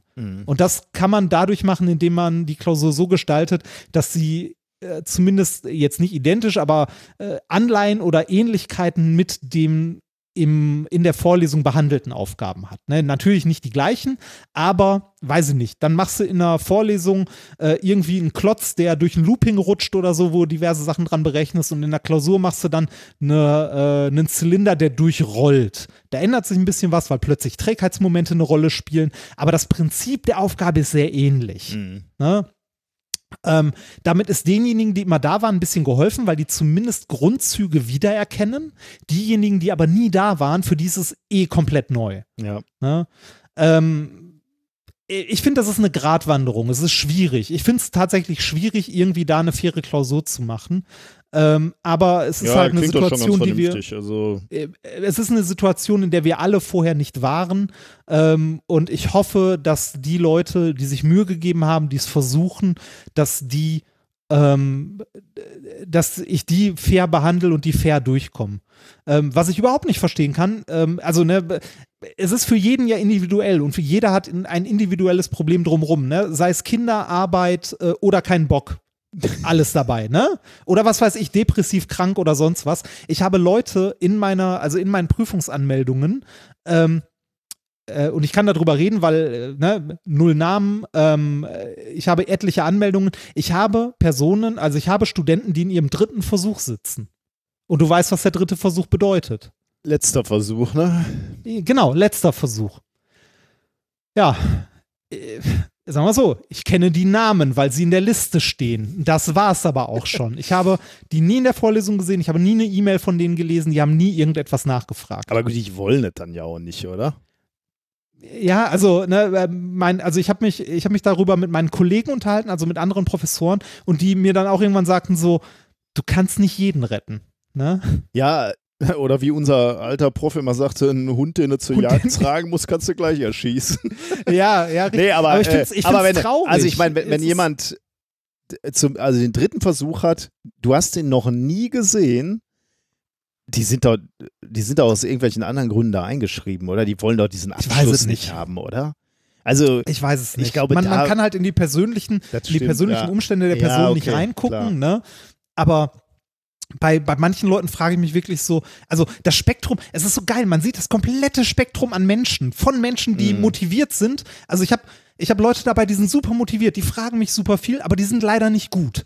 Ne? Aber die geben sich Mühe. Die sind ja, dabei, ja. die geben sich Mühe, die tun sich halt sehr schwer damit, ne? weil die vielleicht schon lange aus der Schule raus sind und so weiter. Ich habe Leute dabei, die sind sehr gut. Ne? Die, äh, die fragen viel, verstehen das sofort, sind sehr gut. Ich habe Leute dabei, die fragen gar nichts, ähm, die hat man auch immer dabei, die fragen nichts, die sind einfach gut, die äh, gehen da ohne Probleme durch. Ich habe Leute dabei, ähm, die, die nicht fragen, nichts tun, nicht bestehen. Also es ist dieses komplette Spektrum mhm. an Menschen dabei. Und das, also das ist eigentlich, finde ich, das, was diesen Job einerseits schön macht, aber was auch ein Stück weit echt frustrierend ist. Ja, klar gerade wenn es jetzt so auf das Ende des Semesters zugeht, weil man gewinnt, also na, äh, mir geht das zumindest mit meinen Studenten so, ich, also, ne, ich gewinne die irgendwie auch lieb. Ich will ja, dass die irgendwie ja, ja, bestehen, aber ja. schenken kann man es denen ja auch nicht, ne? Ich glaube, das ist, äh, das ist die Botschaft, ne? wenn, da, wenn du jetzt irgendwie wirklich mal Pro Probleme hast und irgendwelche vielleicht psychische Probleme zu einer Prüfung zu kommen oder zu einer Vorlesung zu kommen oder so, es wäre dann schon ganz gut, wenn man reden kann. Ne? Ich weiß auch, das ja. geht manchmal natürlich nicht, aber normalerweise sind auf der anderen Seite ja Leute, die, mit denen man reden kann. Ne? Also bei dir wäre ja. das ja jetzt so, wenn man mit, mit dir sprechen würde und sagen, das ist eine besondere Situation gerade, aus den und den Gründen, was auch immer. Ähm, deswegen kann ich an den Vorlesungen nicht teilnehmen. Da, äh, das ist ja alles kein Problem. Ne? Aber wenn, wenn er nur so als so eine Zahl im System oder so ein Name auf dem Blatt Papier in Erscheinung tritt, das ist dann wird es schwierig irgendwann. Ja, oder, oder wenn du Leute hast, die offensichtlich ein Leistungslimbo betreiben. Ne? Also okay, ja. so, so, da ist die Hürde und ich möchte so gerade eben drüber kommen. Okay, ich meine, ich, ich bin selbst, also ne, ich habe mich auch nicht immer so, also ich habe auch nur immer so viel gemacht, wie ich musste, aber ich war dabei zumindest nicht dreist. Ja, auch dafür könnte es ja Gründe geben. Ne? Also jetzt ja, sagen wir mal, du ja, bist ja. alleinerziehend, du hast zwei Kinder zu Hause, dann, dann kannst du nur so gerade über die Latte springen. Aber ja, auch, äh, sag, sag, mal so, ich möchte nicht noch mehr, also ich möchte nicht, äh, nicht zu viel, nicht zu viel, da, also von dieser Mail sagen, weil ich nicht möchte, dass man in irgendeiner Form Rückschlüsse auf die Person schließen kann. Aber da waren noch zwei, drei weitere Fragen drin in dieser Mail, wo ich gesagt habe, ernsthaft? Wirklich? also kann ich dir nachher mal offline von erzählen, da, wird, da schüttelst du nur den Kopf. Das, ich kann ausschließen, dass es besagter Fall ist, den du gerade erwähnst. naja. Naja. Ansonsten, ich mag meine Studenten, der Großteil von denen ist super, die sind super motiviert. Äh, ich habe riesen Respekt davor, dass sie das in der Situation jetzt trotzdem irgendwie hinbekommen haben. Aber wie schon gesagt, es ist ein Querschnitt der Gesellschaft, es ist alles dabei, von wirklich motivierten, guten Leuten bis hin zu, ja, naja. Mein lieber Padawan, wir haben uns ja. um unseren Shirt-Shop gekümmert, oder? Ja, haben wir. Ähm, haben wir. Und wir werden bald einen äh, neuen haben. Wir sind ja aus äh, gegebenen Anlass bei ähm, dieser Red anderen? Firma, ja. genau, äh, weggegangen. Und ähm, also es hatte tatsächlich mehrere Gründe. Aber jetzt haben wir einen schönen gefunden, mit dem wir bis jetzt zumindest sehr glücklich sind. Also zumindest die Zusammenarbeit bis jetzt war spitze. Und das Angebot, was die äh, Jungs und Mädels ansonsten äh, anbieten, sieht auch sehr vielversprechend aus. Wir sind da, glaube ich, in guten Händen. Der Laden ja. heißt die, also he heißt Super Geeks. Ähm, da könnt ihr gerne. Super Geek. Ah, Geek, okay. Ja, Supergeek. Supergeek.de. Ähm, da könnt ihr gerne auch jetzt schon mal reingucken, aber unser Shop wird auch bald online gehen. Wir haben die Probedrucke jetzt schon mal gesehen und wir werden, ja, muss man mal gucken, wie, wann die Finishing Touches gemacht worden sind. Ähm, wir wollen nämlich, äh, wenn, wenn ihr etwas bestellt, dann sollen auch noch ein paar Sticker reingelegt werden ähm, und äh, eine Karte Vielleicht von uns. Eine Karte genau. oder so, genau. Und das äh, dauert jetzt dann doch noch ein bisschen, aber dann äh, geht es an den Start. Wir hatten ein bisschen ge gehofft, dass wir zum nächsten Livestream vielleicht den Shop schon am Start haben. Möglicherweise stimmt das nicht, aber dann haben wir zumindest schon mal unsere Shirts an ganz unauffällig. Ja, ich, ich, ich wollte gerade indirekt Werbung machen und also indirekt für ein anderes Event Werbung machen. Wenn ihr einen kleinen Sneak Peek zu den Motiven sehen wollt, dann solltet ihr euch dringend die nächste TinCon angucken am oh, Freitag. Oh, stimmt. Ja, ah, das ist auch gut. Stimmt. Äh, da ist sogar, genau, das ist die nächste Gelegenheit. Genau, nämlich die TinCon am ähm, 26.06. 2020. Ich glaube um 18 Uhr, 15 bis 19 Uhr. Wir werden ein wenig Küchenphysik machen. Ähm, also Dinge, die man in der Küche machen kann. Ja, ihr seid ja alles Insider. Also wir haben unter anderem auch den Hotdogger wieder gezeigt, der, der Klassiker. Ja, ja, wir, wir recyceln das. Aber ja, es gibt einen weiteren Grund, nämlich die T-Shirts, die ihr da schon mal sehen könnt. Und natürlich bei unserem nächsten Livestream werden wir auch Shirts anhaben. Also super ja. Geek, bald gibt es den Shop, verzagt nicht. Wir freuen uns da sehr drauf, dass wir endlich wieder was äh, haben, was wir anbieten können. Und ähm, ich wollte noch darauf hinweisen, dass wir einen Jetzt hätte ich bald Discord Chanel gesagt, weil das ist. Discord Chanel. das Chanel, Discord Chanel Nummer 5. das sieht hier so in, mein, in, meiner Aufzeichnung so auf. Nein, ein Discord Channel haben. Ähm, da, da, wurde letztens auch darüber diskutiert beim äh, Livestream, äh, warum wir das denn äh, noch nicht haben und äh, wir könnten uns das doch endlich mal zulegen. Und wir waren da so ein bisschen zurückhaltend, weil wir gesagt haben, ah, wir schaffen das nicht zeitlich, noch irgendwas zu moderieren noch oder eine Plattform. Äh, mitzulesen und da irgendwie Input zu geben. Und äh, die Leute haben uns dann überzeugt, dass das nicht möglicherweise nicht nötig ist. Zumindest habe ich dann gesehen, am nächsten Tag hatte einer das aufgesetzt und da sind 150 Leute schon registriert und diskutieren lebhaft über alles Mögliche, also zum Beispiel Mitfahrgelegenheiten zu unseren Auftritten oder ähm, einfach irgendwie aktuelle Politik oder so. Also es ist total witzig, da mal reinzugucken. Ähm, also äh, ich habe den Einladungs, äh, die URL zur, zum äh, Chanel mal in die, Chanel. In die äh, Show Notes gepackt, ähm, falls ihr da Bock drauf habt, auf einen Discord-Channel äh, und da mit euresgleichen euch auszutauschen. Ja, das war es eigentlich, glaube ich. Haben wir sonst noch jemanden? Ja, nee, ich glaube, sonst war's. Das war's. Haben wir den Unterstützerin? Ja, wir haben Unterstützerinnen und zwar, ähm, ich fange mal an mit kleiner Beitrag zur langfristigen Sicherung meiner parasozialen Beziehungen mit euch. Danke für Wissen, Spaß und Inspiration von Sascha. Sehr gut. Diese Überweisung hat sieben Jota Bovis von Ferdinand. Danke, dass dieses Wissen vollständig transformiert wurde von Annette. Ähm, ein Podcast, Sie zu erfreuen, Sie alle zu lehren, Einblick äh, zu schaffender Ignoranz zu wehren im Lande der Erkenntnis, wo das Wissen droht. Von Michael. Oh. Sehr schön, ja. Und für die Sarah Kuttner niedlich finden, äh, für die, die Sarah Kuttner niedlich findet, danke für Minkorrekt von Mirko. Oh, da sind wir auch rot geworden, wir beiden. Ne? Sarah Kuttner ja. hat uns sehr gelobt auf den sozialen Medien, also bei Twitter. Sehr äh, lieb. Das hat uns, äh, liebe Grüße. Können wir jetzt so sagen, sie hört uns ja. Bei aller Bescheidenheit. Das, ist die Frage, das ist die Frage, ob sie die Variante macht, äh, zwischendurch immer hin und her springen oder äh, chronologisch. Das werden wir jetzt herausfinden, wenn sie, wenn sie sich jetzt ähm, Genau, so. apropos Bovis, ne, das ist ja auch so eine Einheit, die mir vorher nie was sagte, bis wir hier angefangen haben mit diesen Schwurbeleien. Ne? Und äh, mittlerweile ist ja Bovis, äh, sagt uns das allen ja was, weil wir das, ähm, was, weil wir das mal diskutiert haben. Und auf diesem äh, Discord-Channel da, wenn du da beitrittst, dann wird als erstes mal dein Bovis-Wert gemessen. Wird, Schön. Es gibt, gibt ja wohl bei diesen Discord-Channeln auch so Bots, die dann automatisch reagieren auf irgendwelche Ereignisse. Und wenn ja. da jemand Neues ja. eintritt, dann wird der Bovis-Bot aktiv und misst erstmal deinen Bovis-Wert. Ist, ist mal gleich eingenordet, wo du bist. Ach, schön.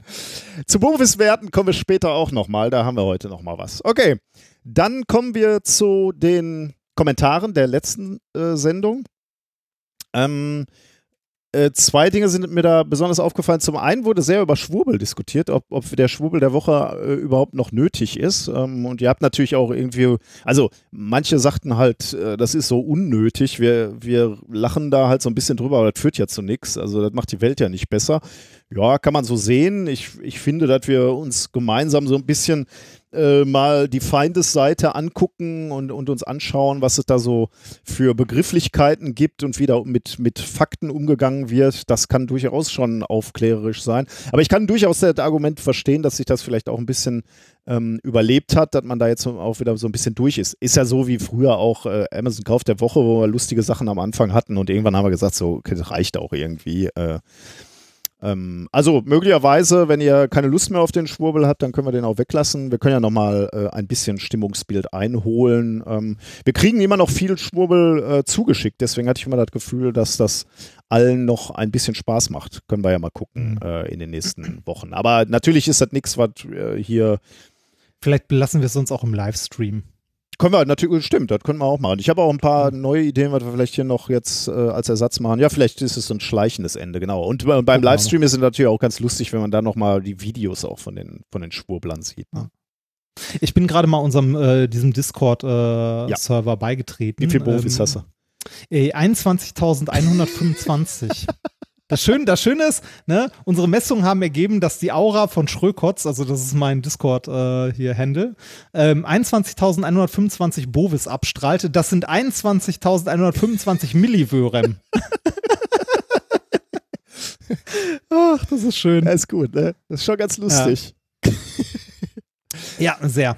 Das zweite, der zweite Kommentar ist ein Audiokommentar von Sarah, über den habe ich mich sehr gefreut. Es geht um äh, die Folge 167 über die Zoom-Fatigue. Da hat äh, Sarah etwas ah. äh, zu uns äh, geschickt und da hören wir doch gerne mal rein. Hallo ihr Lieben, ich bin Sarah und ich bin Autistin und möchte deshalb was zum Thema Zoom-Fatigue aus Folge 167 berichten. Ähm, ich fand es toll, dass ihr dort auch mal was über die Welt des Autismus-Spektrums äh, mit reingebracht habt. Denn immerhin sind ein Prozent der Menschen in etwa Autisten. Und ich kann das auf jeden Fall bestätigen, was ihr zum Thema Online-Konferenzen gesagt habt. Für mich ist das auch viel entspannter als Präsenzmeetings. Hm, ich glaube, Nikolas, du hast am Anfang so schön berichtet, dass es dich unheimlich viel Energie kostet, so diese fehlenden Informationen der Beziehungsebene zu kompensieren. Also, dass du im Nachhinein an so ein Online-Meeting darüber nachdenken musstest, wie die Beziehung zum anderen jetzt ist, ähm, wie es ihm wohl geht, etc. Und ja, ich fand das irgendwie so witzig in dem Moment, weil es mir einfach jeden Tag so geht. Also ich habe das bei allen Gesprächen, egal ob die jetzt äh, live oder online stattfinden. Ich muss mir immer aktiv Gedanken darüber machen wie der andere jetzt was gemeint hat, was er sagt, ähm, warum er so reagiert, wie wir jetzt gerade in Beziehung zueinander stehen und sowas. Ähm, ja, das ist einfach super anstrengend, ähm, weil mir da sozusagen ein sozialer Kompass fehlt als Autist. Und ja, da kommen mir Online-Meetings also echt etwas entgegen. Die Kommunikation da ist meistens eher so auf der Faktenebene diese ganzen sozialen Komponenten fallen weg. Ich muss mir keine Gedanken mehr machen, wie ich mich jetzt bewege oder wie, äh, muss jetzt keinen Smalltalk mehr halten. Äh, diese nonverbale Kommunikation muss ich nicht mehr beachten. Also wesentlich weniger Energieaufwand für mich. Und ja, umso schöner finde ich es eigentlich, dass das jetzt auch äh, neurotypische Menschen so ähm, erleben in den Online-Konferenzen und ihr euch dadurch vielleicht ein bisschen besser in die Welt der Autisten hineinversetzen könnt. Ja, ähm, ich hoffe, so ein bisschen konnte ich da auch für Toleranz werben gegenüber Menschen, die sich vielleicht auch mal irgendwie anders verhalten, als man es gewohnt ist. Und ich hoffe, ihr bleibt immer neugierig und offen und danke euch, dass ihr diesen Aspekt aufgebracht habt. Bis dann. Ja, vielen Dank, Sarah. Das äh, war ganz interessant, weil ich habe äh, tatsächlich auch über äh, Autisten oder Menschen mit äh, aus diesem autistischen Spektrum gesprochen. Aber tatsächlich diesen Rückschluss äh, habe ich so ganz bewusst nicht gemacht, dass ich äh, wirklich jetzt so einen Autismus-Simulator für mich entdeckt habe und eben genau wirklich fühlen kann, wie anstrengend Kommunikation sein kann. Und ich glaube, das ist da wirklich, ähm, das ist ein guter Punkt, dass das hilft, auch ein bisschen Verständnis zu haben, weil ja, strengt mich halt immer noch an und ich kann, kann mich jetzt tatsächlich etwas besser reinversetzen, glaube ich. Ja. Und äh, möglicherweise kann man dann auch ähm, bisschen mehr Hilfestellung geben, wenn man ähm, mit Menschen aus diesem autistischen Spektrum zu tun hat, um, um wirklich klarer zu kommunizieren oder allein darüber nachzudenken. Also allein darüber nachzudenken, Schirm zu haben. Ne? Schon, ja. Weil man kann, man kann sich das ja sonst nur schwer vorstellen, ne, dass Kommunikation groß schwierig ist. Insbesondere glaube ich, äh, weil wir beide ähm, auch sehr sehr einfach und also äh, ich weiß bei dir weiß ich jetzt nicht oder aber glaube ich schon so ich ich glaube ich kann ganz gut auf dieser emotionalen Ebene auch äh, kommunizieren. Ich spüre eigentlich sehr schnell, wie es gerade meinem Gegenüber geht und äh, wie ich zu reagieren habe oder was er für sich wünscht und so, was er zum einen kommuniziert, aber was er eigentlich sagen will auf der Subebene. Ähm, das fällt mir eigentlich in den Schoß. So. Und deswegen ist es noch, noch mal schwieriger, mich äh, in andere Situationen reinzuversetzen. Und da hilft es natürlich schon sehr, wenn man jetzt ähm, äh, wenn, wenn man so einen Simulator quasi hat. Also vielen Dank mhm. für diesen Aspekt. Das hat mich, hat mich weitergebracht. Okay, dann können wir eigentlich zu den Themen der heutigen Sendung kommen. Richtig. Ähm, dann fangen wir an. genau. Mein erstes Thema heißt links und rechts drehende Windräder. Das Thema ging ja so ein bisschen durch die Presse, das heißt, jeder wird schon ja. ein bisschen was davon gehört haben. Aber ich wollte das nochmal verstehen, also wie, wie es wirklich dazu kommt und mit welcher Konse welche Konsequenz das hat. Da musste ich nochmal mit dem Blick eines Physikers drauf gucken. Ähm, ich bin sehr gespannt. Ich habe es nämlich auch nur am Rande mitbekommen und habe mich nicht weiter eingelesen. Äh, dann werde ich, glaube ich, die Tiefe treffen, die dich interessiert. Also äh, ich Sehr bin in die schön. Tiefe, glaube ich, eingestiegen, wo man dann sagt, ah ja, das macht Sinn, äh, aber ja, gut, da stecken Simulationen hinter, da muss man, müsste man sich eigentlich auch die Simulationen angucken, aber das ist alles nicht so wichtig. Wichtig ist, dass man die grobe Idee versteht. Mhm. Ähm, ich mache dann weiter mit äh, Pustefix und Blümchensex. Was? ja. Schweinkram? Ein bisschen. Das mit den Bienchen und Blümchen halt. Oh Gott.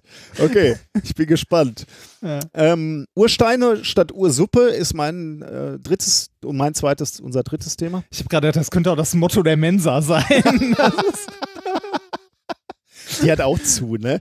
Corona-bedingt. Ja, die haben, ah. haben relativ ja, klar, ja, stimmt. zugemacht. Und das ist wirklich hart so. Also äh, kriegst du auf dem ganzen Campus gerade nichts zu essen. Das ist wirklich Oh, und das Beschissen in Duisburg ist auch noch die nächste, äh, der nächste Döner oder Pizza äh, ist ein gutes Stück weg, ne? Es geht sogar. Der nächste Döner oder so ist äh, vielleicht äh, Ja, da Uni-Döner und Ja, ja, genau. Das sind 200 Meter so. Aber das Problem ist natürlich, wenn so eine ganze Uni irgendwann mittags sind ja nicht alle da, aber wenn die sich in Gang setzt, dann ja, ja. Äh, hat er gut zu Wird tun. Da voll. So. Ja, genau. Das, das hat man schon immer gemerkt, wenn es in der Mensa nur Scheiße gab, ja. dann war es nämlich da auch immer sauvoll. Ich habe ihn immer gefragt, ob die, ob die morgens immer gucken, was es in der Mensa gibt und wenn die dann sehen, ah, heute ist wieder dieser Tag.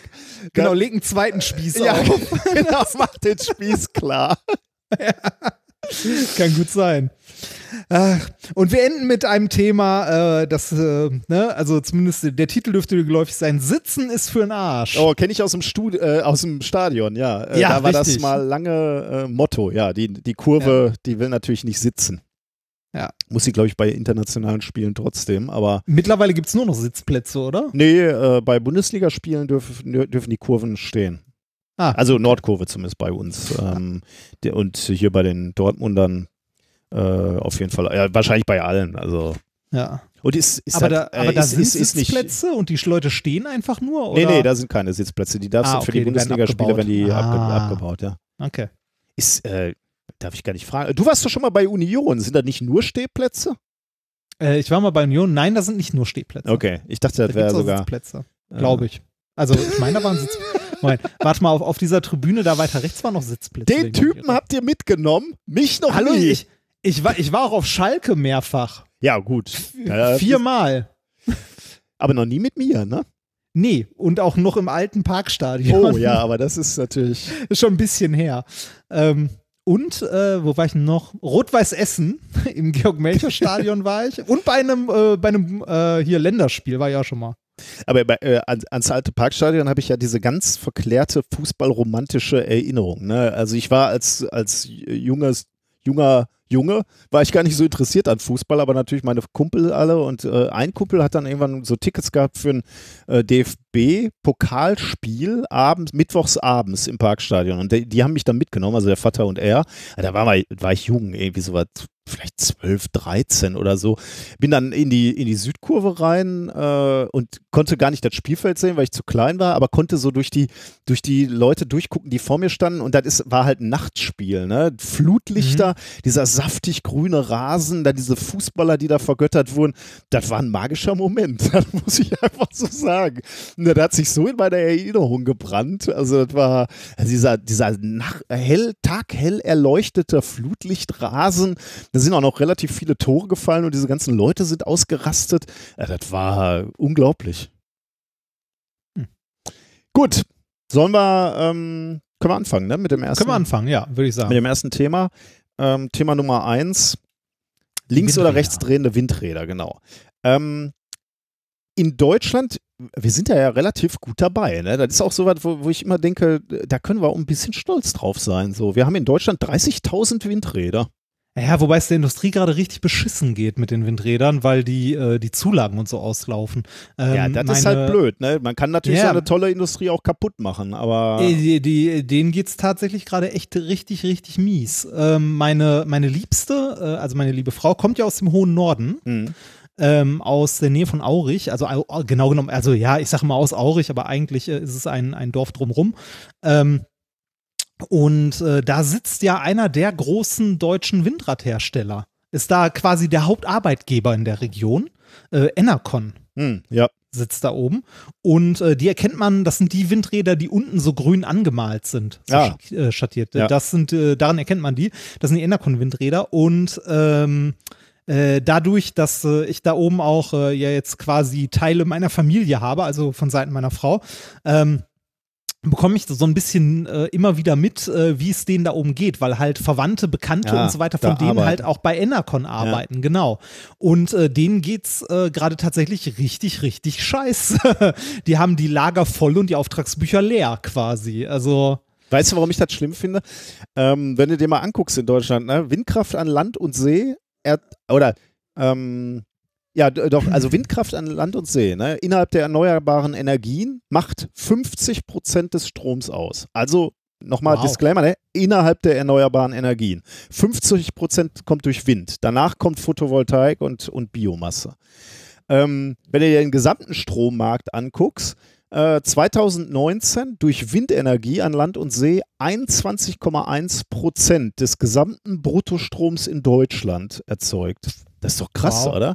Und in den ersten viel, ja. vier Monaten von diesem Jahr sind wir bei einem Drittel äh, des gesamt in Deutschland verbrauchten Stroms wurde durch Windräder ähm, generiert. Das heißt, du hast eine Technologie, ne, die ja wirklich fast wie also entschuldigt, dass ich das in einem Wissenschaftspodcast sagen muss, fast wie Magie ist. Wir machen Energie aus Wind. Ne? Also klar ist Technologie, die uralt ist eigentlich, aber wir müssen nichts verbrennen, wir müssen nichts aus dem Boden ausbuddeln, sondern wir halten einfach diese Windräder in, äh, in den Wind und machen Strom und zwar viel. Ne? Das ist ja, ja aber schon nicht in meiner, nicht in meiner Nachbarschaft, bitte. Ja, ist, genau. Ne, ja, ja. Da, da haben wir ein, äh, ein Problem. Aber da, da, weil du jetzt gerade gesagt hast, ne, also da, da oben gehen jetzt diese Leute äh, pleite, weil halt politisch ja, zumindest Weichen gestellt äh, werden, die für diese Branche ungünstig sind. Und da, da hat man wirklich, man, man verliert den Glauben so, ne? Wenn man jetzt sagte, okay, jetzt, jetzt, man, man kann ja, wenn man will, mal ein paar Millionen freischießen, ne? Und, und ein paar Milliarden, äh, Millionen ist gut, Milliarden in der Hand nehmen. Geht ja jetzt gerade, ne? Wenn, wenn es sein muss. Ja. Warum zieht man jetzt nicht mal durch und macht, muss ja nicht nur Wind sein, sondern überhaupt, ne? Die erneuerbaren Energien, warum nimmt man hier einfach mal Geld in der Hand und macht, schalt, steigt um? Komplett. Ne? Es ist mir klar, braucht mir nicht schreiben. Äh, äh, da, da sind große Lobbyverbände, große Firmen, die da was gegen haben. Ist mir schon klar. Die haben Kraftwerke gebaut und die wollen die auch weiterhin mit Kohle befeuern.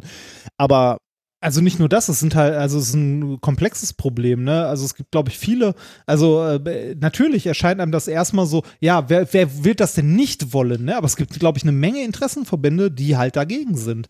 Also von angefangen, ne, von äh, den Energiekonzernen, die irgendwie ihre Kohlekraftwerke oder sonst was weiter betreiben wollen, bis hin zu äh, äh, weiß ich nicht, äh, Hans Friedrich, der da gerade sein Haus gebaut hat ja. und nicht möchte, dass der, äh, dass der Grundstückswert sinkt, weil da plötzlich ein Windkraftwerk irgendwie zwei Kilometer weiter entfernt steht.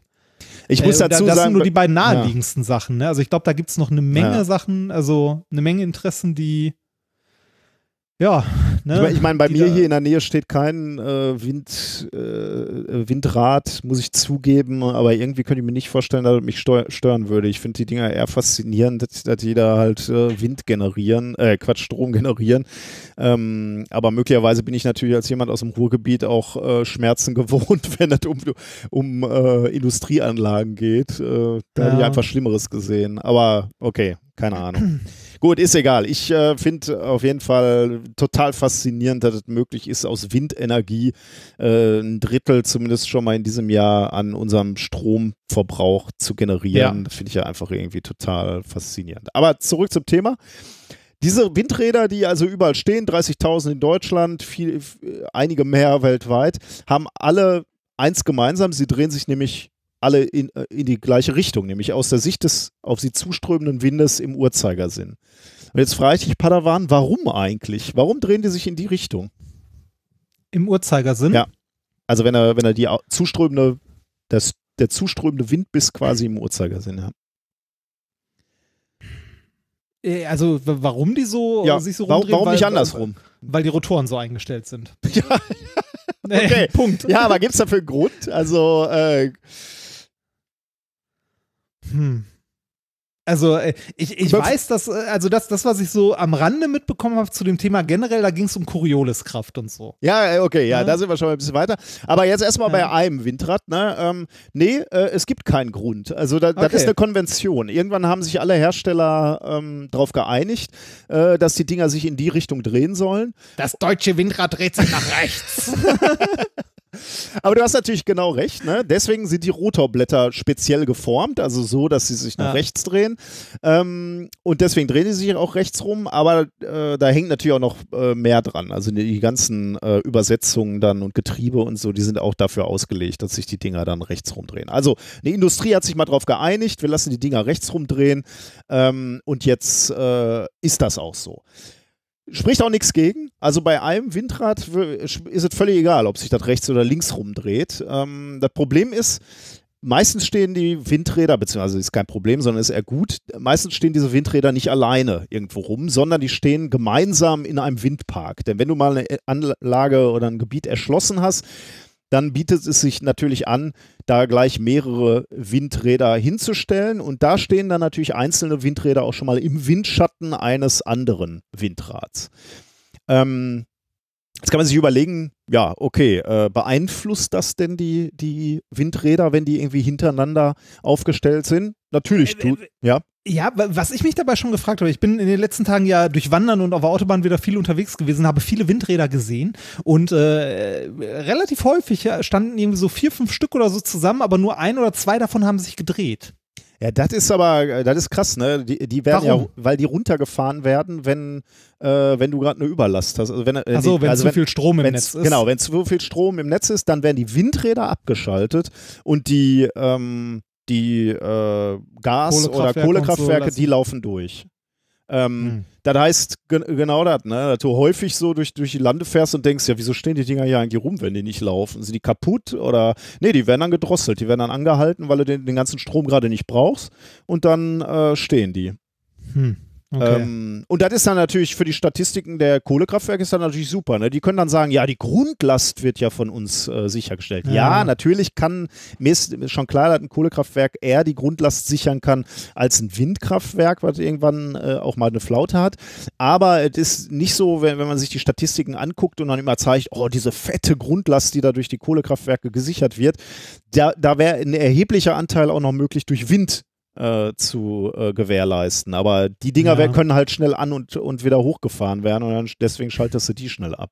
Also, das ist der Grund, warum die Dinger mal stehen. Selbst wenn viel Wind weht, ne, das ist ja immer das Paradoxe, dass du dann auch siehst, dass gerade viel Wind weht und dann sind da, äh, äh dreht sich nur Trotzdem eins. Ne? Steht's. Ja, genau, ja. ja. Ähm, Genau, also äh, die Dinger stehen da in Windparks und im günstigsten Fall laufen die sogar alle äh, oder sollten alle laufen. Ähm, jetzt kann man sich natürlich vorstellen, wie beeinflussen die sich gegenüber äh, oder untereinander. Und das hat man sich natürlich auch gestellt. Und dazu gibt es auch extrem viele Studien. Also, welche Anordnung, wie baust du die auf? Ne? Welche Abstände sind windvoll, ja. äh, sinnvoll? Versetzte die, wenn ja, wie weit versetzt du die und solche Geschichten alles. Da wurde alles untersucht, wurden viele, viele Studien gemacht und äh, dahingehend äh, sind diese, äh, sind diese Windparks auch optimiert. Aber über die Drehrichtung der Windräder hat sich noch nie einer Gedanken gemacht, offensichtlich. Also so steht es äh, in, dem, in dem Paper. Ähm, und das Paper, über das so viel diskutiert wurde, heißt Should Wind Turbines Rotate in the Opposite Direction? Veröffentlicht in Wind Energy Science. Und äh, ich habe auf der Webseite von diesem Paper nachgeguckt, da steht tatsächlich immer noch in Review und zwar schon relativ lange irgendwie. Das wurde Ende letzten Jahres, glaube ich, eingereicht und ist jetzt immer noch im Review, aber man kann sich zumindest schon mal das Paper anschauen und äh, ja, die Simulation sich angucken. Aber wie gesagt, immer noch in Review. Möglicherweise werden da kleine, kleine Fehler noch ähm, gefunden, also kleiner Disclaimer okay. sozusagen. Ähm, ja, sie haben Computersimulationen gemacht und haben sich Strömungsverhältnisse hinter Windrädern angeguckt und haben, kamen dann zu dem Ergebnis, es wäre besser, wenn es in Windparks ähm, linksdrehende Windräder gäbe. Äh, das wäre also besser. Alle oder nur, da nur kommen, vereinzelt? Da kommen wir jetzt gleich drauf. Ähm, das ist nämlich der Disclaimer, den ich jetzt auch wiederum äh, vor, voranschicke. Das gilt bei Weitem nicht grundsätzlich.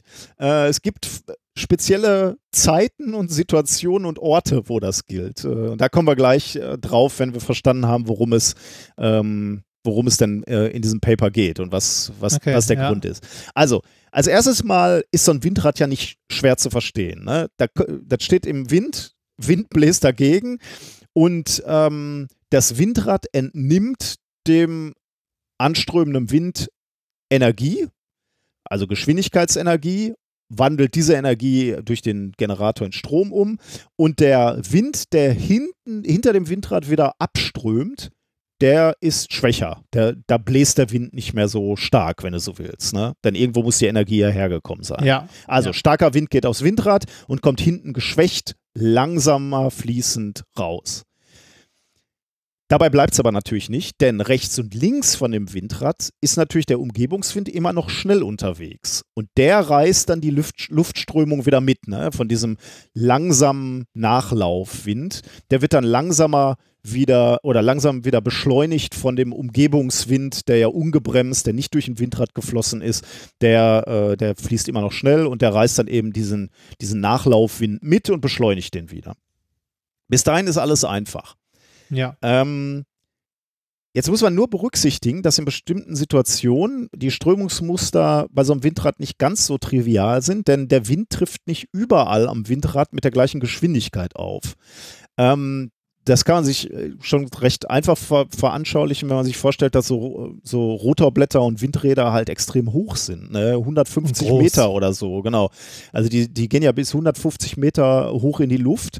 Und wenn man sich so vorstellt, man steht auf so einem 150 Meter hohen Turm, da kann man sich, da, da erlebt man es ja oft, dass man irgendwie unten steht und da ist es noch relativ windstill und dann bist du oben auf dem Turm und da ist es relativ stürmisch, sagen wir mal. Ja, ja. Ähm, das heißt, die Winde sind sehr unterschiedlich und zwar in Abhängigkeit von der Höhe. Ähm, oben häufig etwas windiger als oder schneller die Winde als, als weiter unten.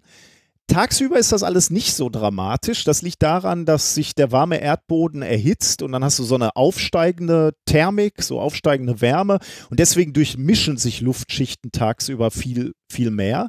Das sieht aber ein bisschen anders aus, wenn es Nacht ist. Nachts ähm, also deswegen spielt dieser Effekt, über den ich jetzt spreche, auch tagsüber nicht so eine große Rolle. Aber nachts sieht es ein bisschen anders aus. Ähm, da sind die ähm, Windverhältnisse tatsächlich vielschichtig. Und damit meine ich, dass es einzelne Luftschichten gibt, ähm, wo, ähm, wo der Wind mit unterschiedlichen Geschwindigkeiten den, ähm, den, äh, die, die Windturbine anströmt. Ähm, die unterste Luftschicht ist wegen der Reibung am Erdboden meistens am langsamsten oder die Windgeschwindigkeit da ist am, am geringsten und die Windgeschwindigkeit nimmt dann mit zunehmender Höhe zu. So, also unten relativ langsam der Wind, oben relativ, ähm, re relativ schnell. Mhm. Und jetzt kommt tatsächlich die Corioliskraft ähm, zu tragen, ähm, über die, die, wir ja auch schon mal gesprochen haben, denn ähm, die Corioliskraft wird mit zunehmender Höhe dann auch stärker ähm, denn die hängt von der Geschwindigkeit ab, mit der du dich äh, relativ zur rotierenden bewegst. Erde bewegst. Genau. Ja. Ähm, ah. Und dann gibt es eigentlich nur noch zu wissen, dass auf der Nordhalbkugel die Corioliskraft bewirkt, dass du leicht nach rechts abgelenkt wirst. Und auf der Südhalbkugel, wenn du dich irgendwie ähm, relativ zur rotierenden Erde bewegst, nach links abgelenkt wirst sieht man ja auch immer auf ah. den Wetterkarten. Ne? Die Wirbelstürme ja. auf der Nordhalbkugel sind halt rechtsdrehend und die Wirbelstürme auf der Südhalbkugel sind linksdrehend. Also, das heißt jetzt, ähm, der Wind im oberen Bereich eines Windrads nachts weht nicht nur stärker, sondern wird auch stärker abgelenkt, nämlich äh, leicht nach rechts. Das heißt, du hast so ein, so ein Scherwind, könnte man sagen. Ne? Oben wird es stark nach rechts abgelenkt und unten, sagen wir jetzt mal, der Einfachheit halber, wird es gar nicht abgelenkt. Nur mal so, als, also weil, weil ja. sich der Wind unten kaum bewegt. Ja. So, das ist der erste Gedanke, den wir brauchen. Also durch die Corioliskraft nachts, wenn der Wind äh, das Windrad anströmt, wird es äh, oben nach rechts abgelenkt und unten strömt es gerade aufs Windrad durch. Also du hast so, ein, so, eine, so, eine, leichte Scherung im Wind. Das war der erste Gedanke, den vergessen wir jetzt nochmal. Denn jetzt müssen wir noch einen zweiten Gedanken, noch einen zweiten äh, Aspekt uns vor Augen führen, der gar nichts mit dem ersten zu tun hat. Wir fangen wieder ganz normal an, wir strömen so ein Windrad an, ähm, ideal Windrad, überall bläst mit der gleichen Geschwindigkeit, völlig egal, auf die Rotorblätter und jetzt kommt Aktio gleich Reaktio. Ähm, wir, wir blasen komplett homogen auf dieses Windrad. Wir setzen das Windrad in Drehbewegung, ne? das fängt ja an zu drehen, das ist ja der Sinn des Windrads. Aber Aktio gleich Reaktio heißt natürlich, wenn sich das Windrad in rechts, also nach rechts dreht, ne? und wir haben ja gerade gelernt, alle Windräder drehen sich äh, im Uhrzeigersinn dann dreht sich der Wind, der auf der Rückseite des Windrads wieder rauskommt, dreht sich in die Gegenrichtung. Eben Aktio gleich Reaktio. Der hat einen Drehsinn nach links. Kannst du mir folgen? Ja, es wird aber langsam schwierig. Ja, aber kann man sich vorstellen, ne? Also wenn, äh, ja. ich meine, das ist ja einfach, äh, ja, Aktion gleich Reaktion, ne? Das ja. eine, äh, also wenn, wenn der Wind, das Windrad sich nach links dreht, also wenn der Wind erreicht, dass sich das Windrad nach rechts dreht, dann muss halt hinten der Wind äh, einen gleichen Impuls in die andere Richtung kriegen andere, und dreht, ja, sich, dreht sich eben links rum, ja. Und jetzt kommt, jetzt musst du die beiden Sachen noch zusammenbringen. Ne? Und das ist zugegebenerweise, also ich, ich fand es anschaulich, ähm, aber die Forscherinnen und Forscher haben es natürlich simuliert mit Computersimulationen, aber man kann es sich, glaube ich, vorstellen. Jetzt trifft der linksdreh, also wir starten jetzt mit einem äh, Windpark, wir, wir blasen auf den, auf den ersten, ähm, äh, äh, auf, also wir, wir haben beide Effekte. Wir haben diesen linksdrehenden Nachlaufwind und dann noch die, die äh, gescherten Umgebungswinde, die eben ähm, die diesen Rechtsdrall haben durch die Corioliskraft. Ne? Mhm. Dieser, dieser Effekt linksdrehend und rechtsdrehend heben sich auf, wirken gegeneinander, aber führen nicht dazu, dass, das, dass der Wind, der Nachlaufwind gut wieder beschleunigt wird, hinten raus. Wenn du jetzt aber sagen würdest, wir, wir lassen das Windrad andersrum drehen, nämlich links rum, dann hättest du diesen Nachlaufwind, der würde auch nach rechts rotieren und trifft auf diesen nach rechts gescherten Umgebungswind und der beschleunigt dann noch in die gleiche Richtung Ja. und äh, führt dann dazu, dass, dass er wieder schneller beschleunigt wird. Genau, erst erstmal einfach weiter, dass das Tempo Ja. wieder zunimmt ähm, und äh, schneller beschleunigt wird. Und das haben sie sich angeguckt und stellen dann fest, tatsächlich ähm, kannst du damit erreichen, dass die Winde hinter einem links laufenden äh, Windrad äh, schneller sind einfach. Und schneller heißt einfach wieder mehr Energie, die dann für das nächste Windrad zur Verfügung stehen. Das heißt, das hat aber, ähm, das hat hauptsächlich dann Auswirkungen auf Windparks tatsächlich. Ja, ne? ausschließlich, ja. Okay. Ähm, wie, wie weit müssen denn dafür die Windräder, also wie weit stehen die überhaupt auseinander in so einem Windpark? Und äh, gibt es da dann noch einen messbaren Effekt? Ah, das, ja, das auf jeden Fall. Ähm, Okay. Die, äh, also den, den Effekt, den die hier gemessen haben und ausgerechnet haben, ähm, der bezieht sich auf einen Standardabstand. Ich habe jetzt ehrlich gesagt, den Abstand habe ich mir nicht gemerkt, aber das müsste man in, in dem Ja. Paper nochmal nachgucken. Aber ist halt ein realistischer Wert für solche Windparks, so wie Windparks im Moment angelegt werden. Ich hatte ja schon gesagt, da gab es andere Publikationen, die sich genau damit beschäftigt haben, wie weit kannst du denn diese Windräder voneinander äh, wegstellen, damit du nicht jetzt Ja. zu sehr im Windschatten stehst, sondern du brauchst ja eine gewisse Distanz, damit der Wind halt, halt wieder beschleunigt wird. Sie haben ausgerechnet, bei diesen äh, klassischen Windparks kannst du bis zu 23 Prozent mehr Energie gewinnen, wenn du Wow. mit Okay. links drehenden Windrädern arbeitest.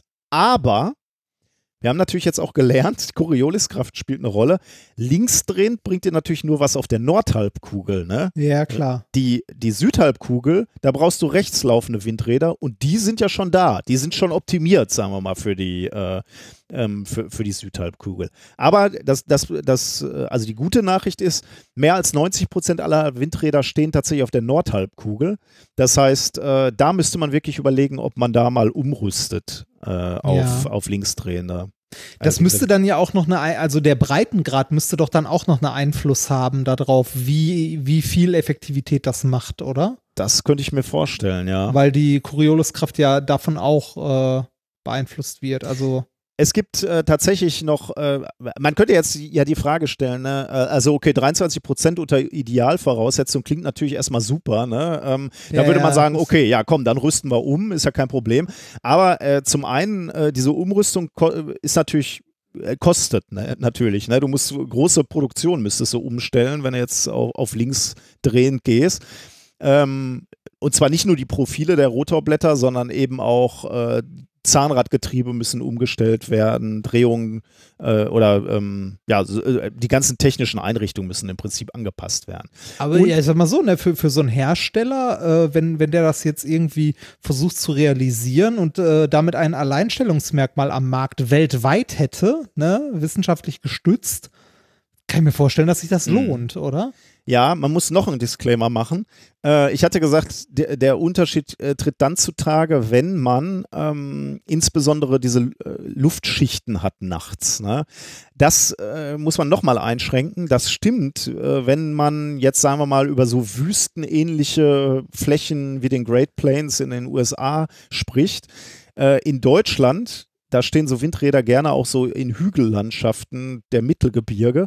Da hast du diesen Effekt nicht, weil die Luft auch nachts relativ turbulent ist. Und dann ist der Ja. Effekt deutlich kleiner. Dann kommst du nicht auf 23 Prozent. Da muss man eben äh, einen Disclaimer äh, machen und sagen, okay, da muss man etwas genauer gucken. Aber bei diesen äh, Great Plains beispielsweise ähm, oder ähm, möglicherweise Weiß ich ehrlich gesagt nicht, aber ich denke jetzt gerade mal laut. Ich könnte mir vorstellen, bei den Windparks auf dem Meer müsste das eigentlich auch ziemlich gut funktionieren, weil du da vermutlich auch nicht so eine große Thermik nach oben hast, weil das Meer relativ kalt ist, könnte ich mir vorstellen.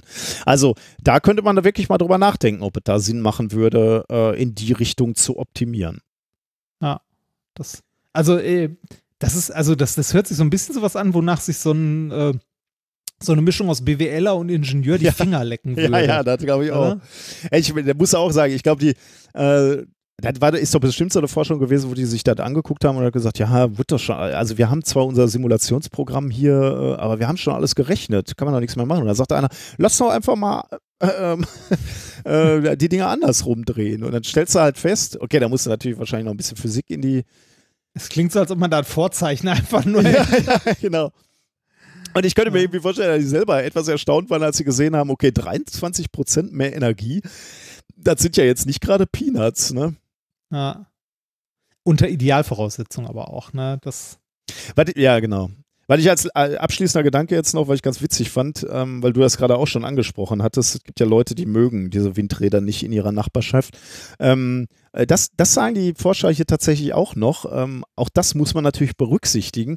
Im Moment hast du ein Landschaftsbild, was noch relativ ruhig wirkt, ne? weil diese, äh, weil diese äh, Windräder alle in die gleiche Richtung drehen. Wenn du jetzt welche hättest, die kreuz und quer drehen, ähm, also die einen, die solo stehen, die hast du halt rechtsdrehend stehen und dann steht daneben nochmal so, so einer im Windschatten oder mehrere im Windschatten, die drehen sich andersrum, dass das dann irgendwie für Menschen noch unruhiger wirkt und äh, dass du dann in, in der Bevölkerung noch mehr Ablehnung erntest. Das könnte dann natürlich die 23 Prozent mehr Energie auch wieder schmälern. Ja. Äh, interessantes Thema auf jeden Fall. Also faszinierend, dass das bisher noch niemandem aufgefallen ist. Und ich finde halt lustig, weil man die Physik der Strömung, also jetzt nicht natürlich, man müsste sich die Simulation wahrscheinlich nochmal an, angucken, aber prinzipiell kann man ja verstehen, äh, wie sich da ein verstärkendes oder ein äh, ein sich behinderndes System entwickelt, dadurch, dass unterschiedlich rotierende, sage ich jetzt mal vereinfachend, Windströmungen aufeinandertreffen. Das finde ich halt ja. irgendwie ganz lustig, dass man da auch noch verstehen kann, was da passiert dahinter. Ja, genau. Schönes Ding. Das war Thema Nummer eins. Dann äh, wird es jetzt schmutzig. Ah. ah. Wir machen weiter mit Pustefix und Blümchensex. Okay. Meine erste Frage an dich. Äh, und diese Folge kannst du dir schon mal vormerken, einen Bookmark setzen und irgendwann, wenn es Zeit ist, deiner Tochter vorspielen. Lieber Nikolas, wie funktioniert das mit den Bienchen und den Blümchen? Das Witzige ist, ich gucke gerade in meine Sendungsnotizen und meine Autokorrektur hat daraus gemacht, wie funktioniert das mit dem Bierchen und dem Blümchen. Das kann ich erklären. Dieses Gespräch kommt auch noch auf mich zu. Ja, wie funktioniert das mit dem Bienchen und dem Blümchen? Ähm, wir brauchen die Bienchen, damit die Blümchen sich fortpflanzen können. Oder, also es müssen nicht unbedingt Bienchen sein, aber bestäubende Insekten und die Bienen sind da ein Beispiel für. Ähm, wie funktioniert das? Die Bienen wandern von Blüte zu Blüte und nehmen dabei unbeabsichtigt äh, an ihren Härchen und Füßchen und so die Pollen der männlichen Blumen auf und äh, gehen dann weiter zu den, also zu nächsten Blumen und irgendwann landen sie auch bei den weiblichen und äh, dieser Blütenstaub, also dieser Pollen, äh, bestäubte dann irgendwann die weiblichen Blumen, wenn man da in die Blüten kriecht. Ne? Ja. Und wenn das passiert, dann gibt es Babyblumen oder Obst. Danke. So. Bitte, so ist das passiert. Ähm, Jetzt ist es so, dass wir mit äh, großer Sorge sehen, dass es ja ähm, in manchen Landstrichen weniger Insekten, oh, also ja. weniger bestäubende Insekten gibt, weniger Bienen und so weiter. Und ähm, das ist äh, deshalb schlimm, weil die Insekten, diese bestäubenden Insekten, eine sehr kritische Rolle spielen beim Bestäuben, also bei der Fortpflanzung von Pflanzen. Okay. Ne? Also äh, Klar, in manchen ja. Regionen, also gerade für die Landwirtschaft ist das problematisch äh, und in manchen Regionen auf der Welt ist das so schlimm oder so, äh, so wenig, dass die Bäume oder Blumen oder was auch immer da gerade genutzt wird, äh, von Hand bestäubt wird. Ne, okay. Also da, ne, äh, das ist ähm, also manchmal nötig, manchmal auch gewollt, dass man halt bestimmte, also ne, mit bestimmten Pollen da um sich wirft quasi. Aber äh, generell kann man sagen, drei Viertel aller Nutzpflanzen, die wir haben, das ist eine Menge, sind auf die Bestäubung durch Insekten angewiesen. Ui. Zum Beispiel Kaffee, Erdbeeren, Kartoffeln mhm. und so weiter. Ne, also wir, wir sind auf die Insekten angewiesen. Wenn die Insekten irgendwann wie, wie mal nicht mehr der, da sein sollten. Der, der, Rest geht wie? wie, wie also wenn, äh, war das? Äh, Selbstbestäuber gibt es, glaube ich, auch. Okay. Also so, oder so, so Pflanzen und so vielleicht auch oder solche Sachen. Ja, ge genau, so, sowas gibt es irgendwie auch. Also hier zum Beispiel, ähm, äh, ich, ich weiß gar nicht, wie ist das denn mit Pusteblumen oder so? Weiß nicht, nee, ist wahrscheinlich das falsche Beispiel. Ich glaube, die sind dann schon bestäubt. Äh, ist, äh, keine Ahnung, äh, könnte sich hier mal bitte ein Botaniker dazu äußern? wie, wie geht das bei den Bienchen und Blümchen, die keine Bienchen brauchen? Ich habe Und das ist, das ist wörtlich gemeint, nicht als Analogie, wörtlich. den Rest wissen wir. ähm, ich habe hier übrigens, ähm, wir hatten hier mal einen kleinen, oder haben wir immer noch einen kleinen Apfelbaum.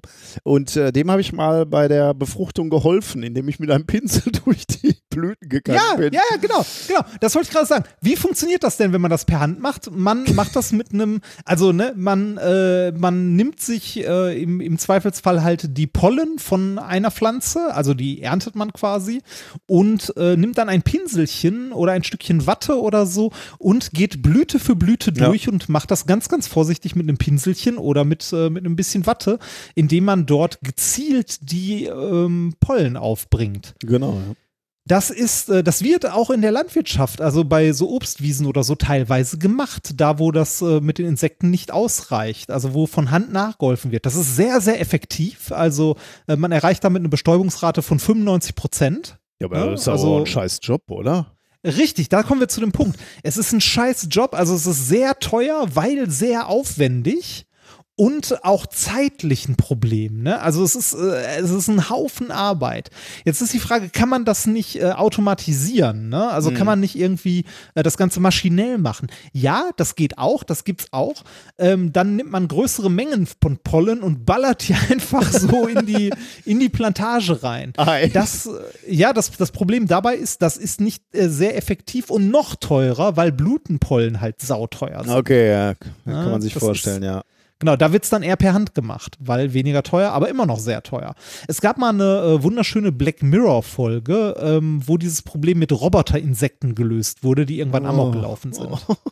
Ja, das, ähm, aber ne, so weit sind wir technisch noch nicht. Aber ähm, wir sehen, es gibt hier Forschungsbedarf. Ne? Wie kann man das äh, Bestäuben von, ähm, von Pflanzen ähm, irgendwie praktikabler machen, wenn man nicht genug Insekten in der Nähe hat, die diesen Job übernehmen? Und äh, ein paar Forscher haben sich dazu, äh, wahrscheinlich durch Zufall, also ich tippe darauf, es ist ein Zufallsfund, so ein Party-Ding. Ne? Also ich glaube, das ist bei einer Büroparty entstanden, die Idee, bin ich sehr, sehr überzeugt von. Oh Gott. Ähm, also Büro, Büroparty, ähm, alltägliche Beobachtungen, da hat jemand die Idee, komm, das können wir noch zum Bestäuben benutzen. Ähm, hier haben sich mit ein paar Forscher eine Alternative überlegt, die auch eine sehr hohe, also eine sehr hohe Effektivität hat und einen geringen Aufwand. Und äh, sie haben das Ganze ähm, in Experimenten, ähm, also es waren Japaner, ähm, die das in Experimenten ähm, untersucht haben und dazu ein Paper geschrieben haben. Erschienen ist das Ganze in iScience. Nicht zu verwechseln mit Science. Es ist iScience. Ernsthaft geschrieben wie iPhone mit I? Ja, genau. Ja, ja, genau. Es ist iScience. Was ist das denn? Äh, Ernsthaft? weiß ich nicht. Äh, Ja, es erschien in Wofür iScience. steht denn I? Weiß ich nicht. Warte mal, Okay. lass mich mal gucken. Ich, ich Äh, guck selber. Erzähl du weiter. Ich mal, ich- ich recherchiere. hatte- Ich, ich- will auch ich- ich wissen. iScience von Cell Press so, sozusagen. Das scheint sogar. Ja, Äh, okay, mal schnell gucken, was der für einen Impact-Faktor hat. iScience, geil. iScience.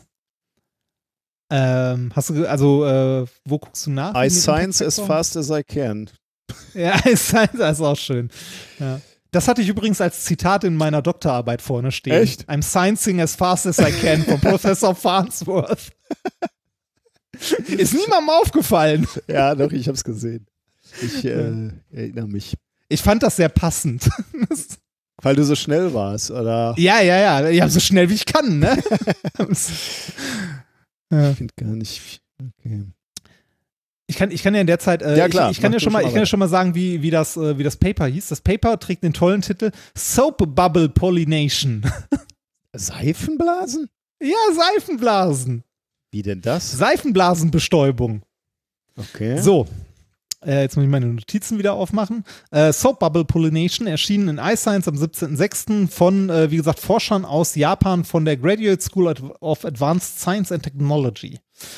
Aber darf ich noch Ähm, kurz, be- bevor wir jetzt tief reingehen, hier steht, Ja, bitte. äh, äh, die, die iScience hat eine FAQ auf der Webseite und da steht auch die, eine der ersten Fragen, what does the I in iScience stand for? Und die erste Antwort ist, ähm, es deutet an, dass dieses Heft interdisziplinär sein soll. Ah. Äh, but that's just one of the inspiring attributes of eye science.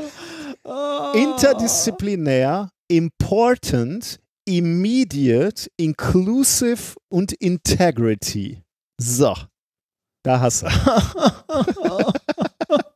Aber der Gag mit dem Inspiring ist gut. Okay. Ja, ja, schön. Ach Gott, schlechte Wortspiele für 100 bitte. Genau, ja. Äh, äh, wo ich denke, genau. Ähm, um Blüten zu bestäuben, muss man ja die Pollen von der einen Blume zur anderen Blume bringen, wie wir gerade schon gesagt haben. Das möglichst effektiv und möglichst vorsichtig, weil diese, ne, die Stempel und so, wo man halt die Pollen hinbringen muss und so weiter, sind sehr empfindlich. Also man, mhm. äh, ja, man, man möchte die Blumen dabei auch nicht beschädigen. Normalerweise macht man das, wie du schon gesagt hast, mit einem weichen Pinsel oder mit einem Stückchen Watte. Willst du jetzt auch nicht ähm, mit dem Kercher draufblasen, ne? Nee, nee, genau. Und ähm, wie ich schon sagte, es geht maschinell schon mit vielen Pollen, aber dann wird es halt auch sehr teuer. Ne? Ähm, man hat das auch mal probiert mit Drohnen zu machen, die über die Blumen, die also über die Blüten drüber streichen mit so feinen Pinseln. Dabei hat man die Blüten aber sehr stark beschädigt. ne?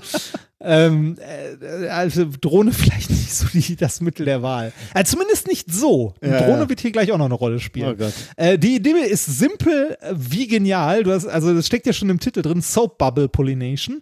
Und äh, ich möchte hier zwei Sätze aus dem Paper zitieren. We, nee, we, doch, we accidentally found that natural pollen grains can be easily incorporated into soap film and flown in the air using various bubble devices. Oh. One interesting, Moment, Moment, wird noch besser. Wird noch besser. One interesting device is a battery and motor driven bubble gun, which can produce a lot of soap bubbles. Oh Gott. Ich musste an den Pustefix. Ja. Ich höre dich. ja. Ich musste an den Pustefix-Bär bei ja. Rosskoten denken. Ja. äh, was denn, was könnte, was könnte weicher sein als eine Seifenblase?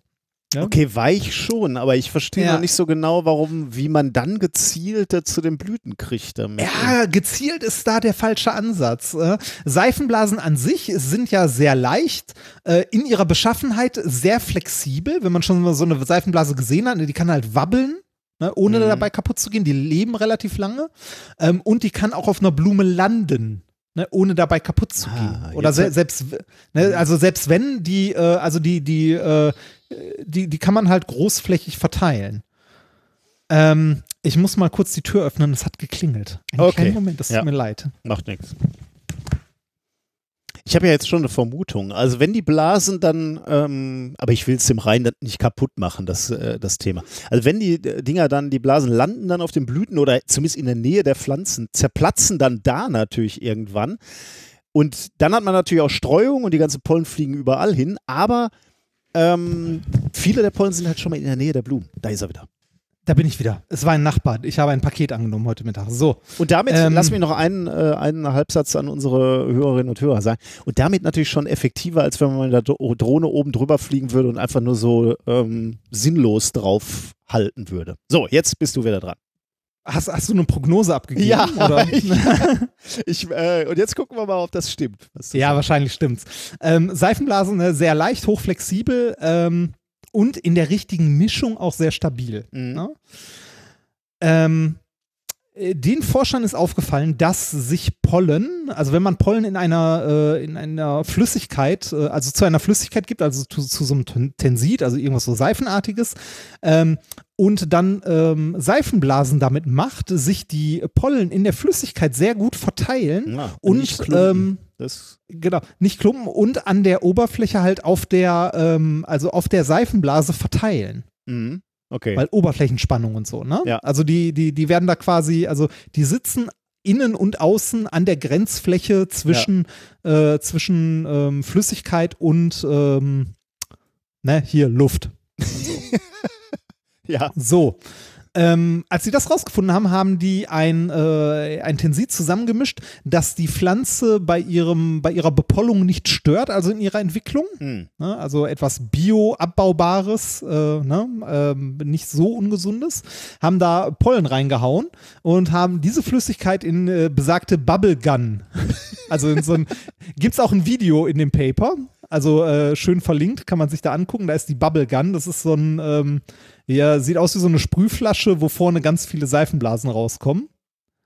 äh, also in die Bubblegun gefüllt und sind damit dann durch eine Birnenplantage durchgerannt und haben da so wild durch die Gegend halt Seifenblasen verteilt.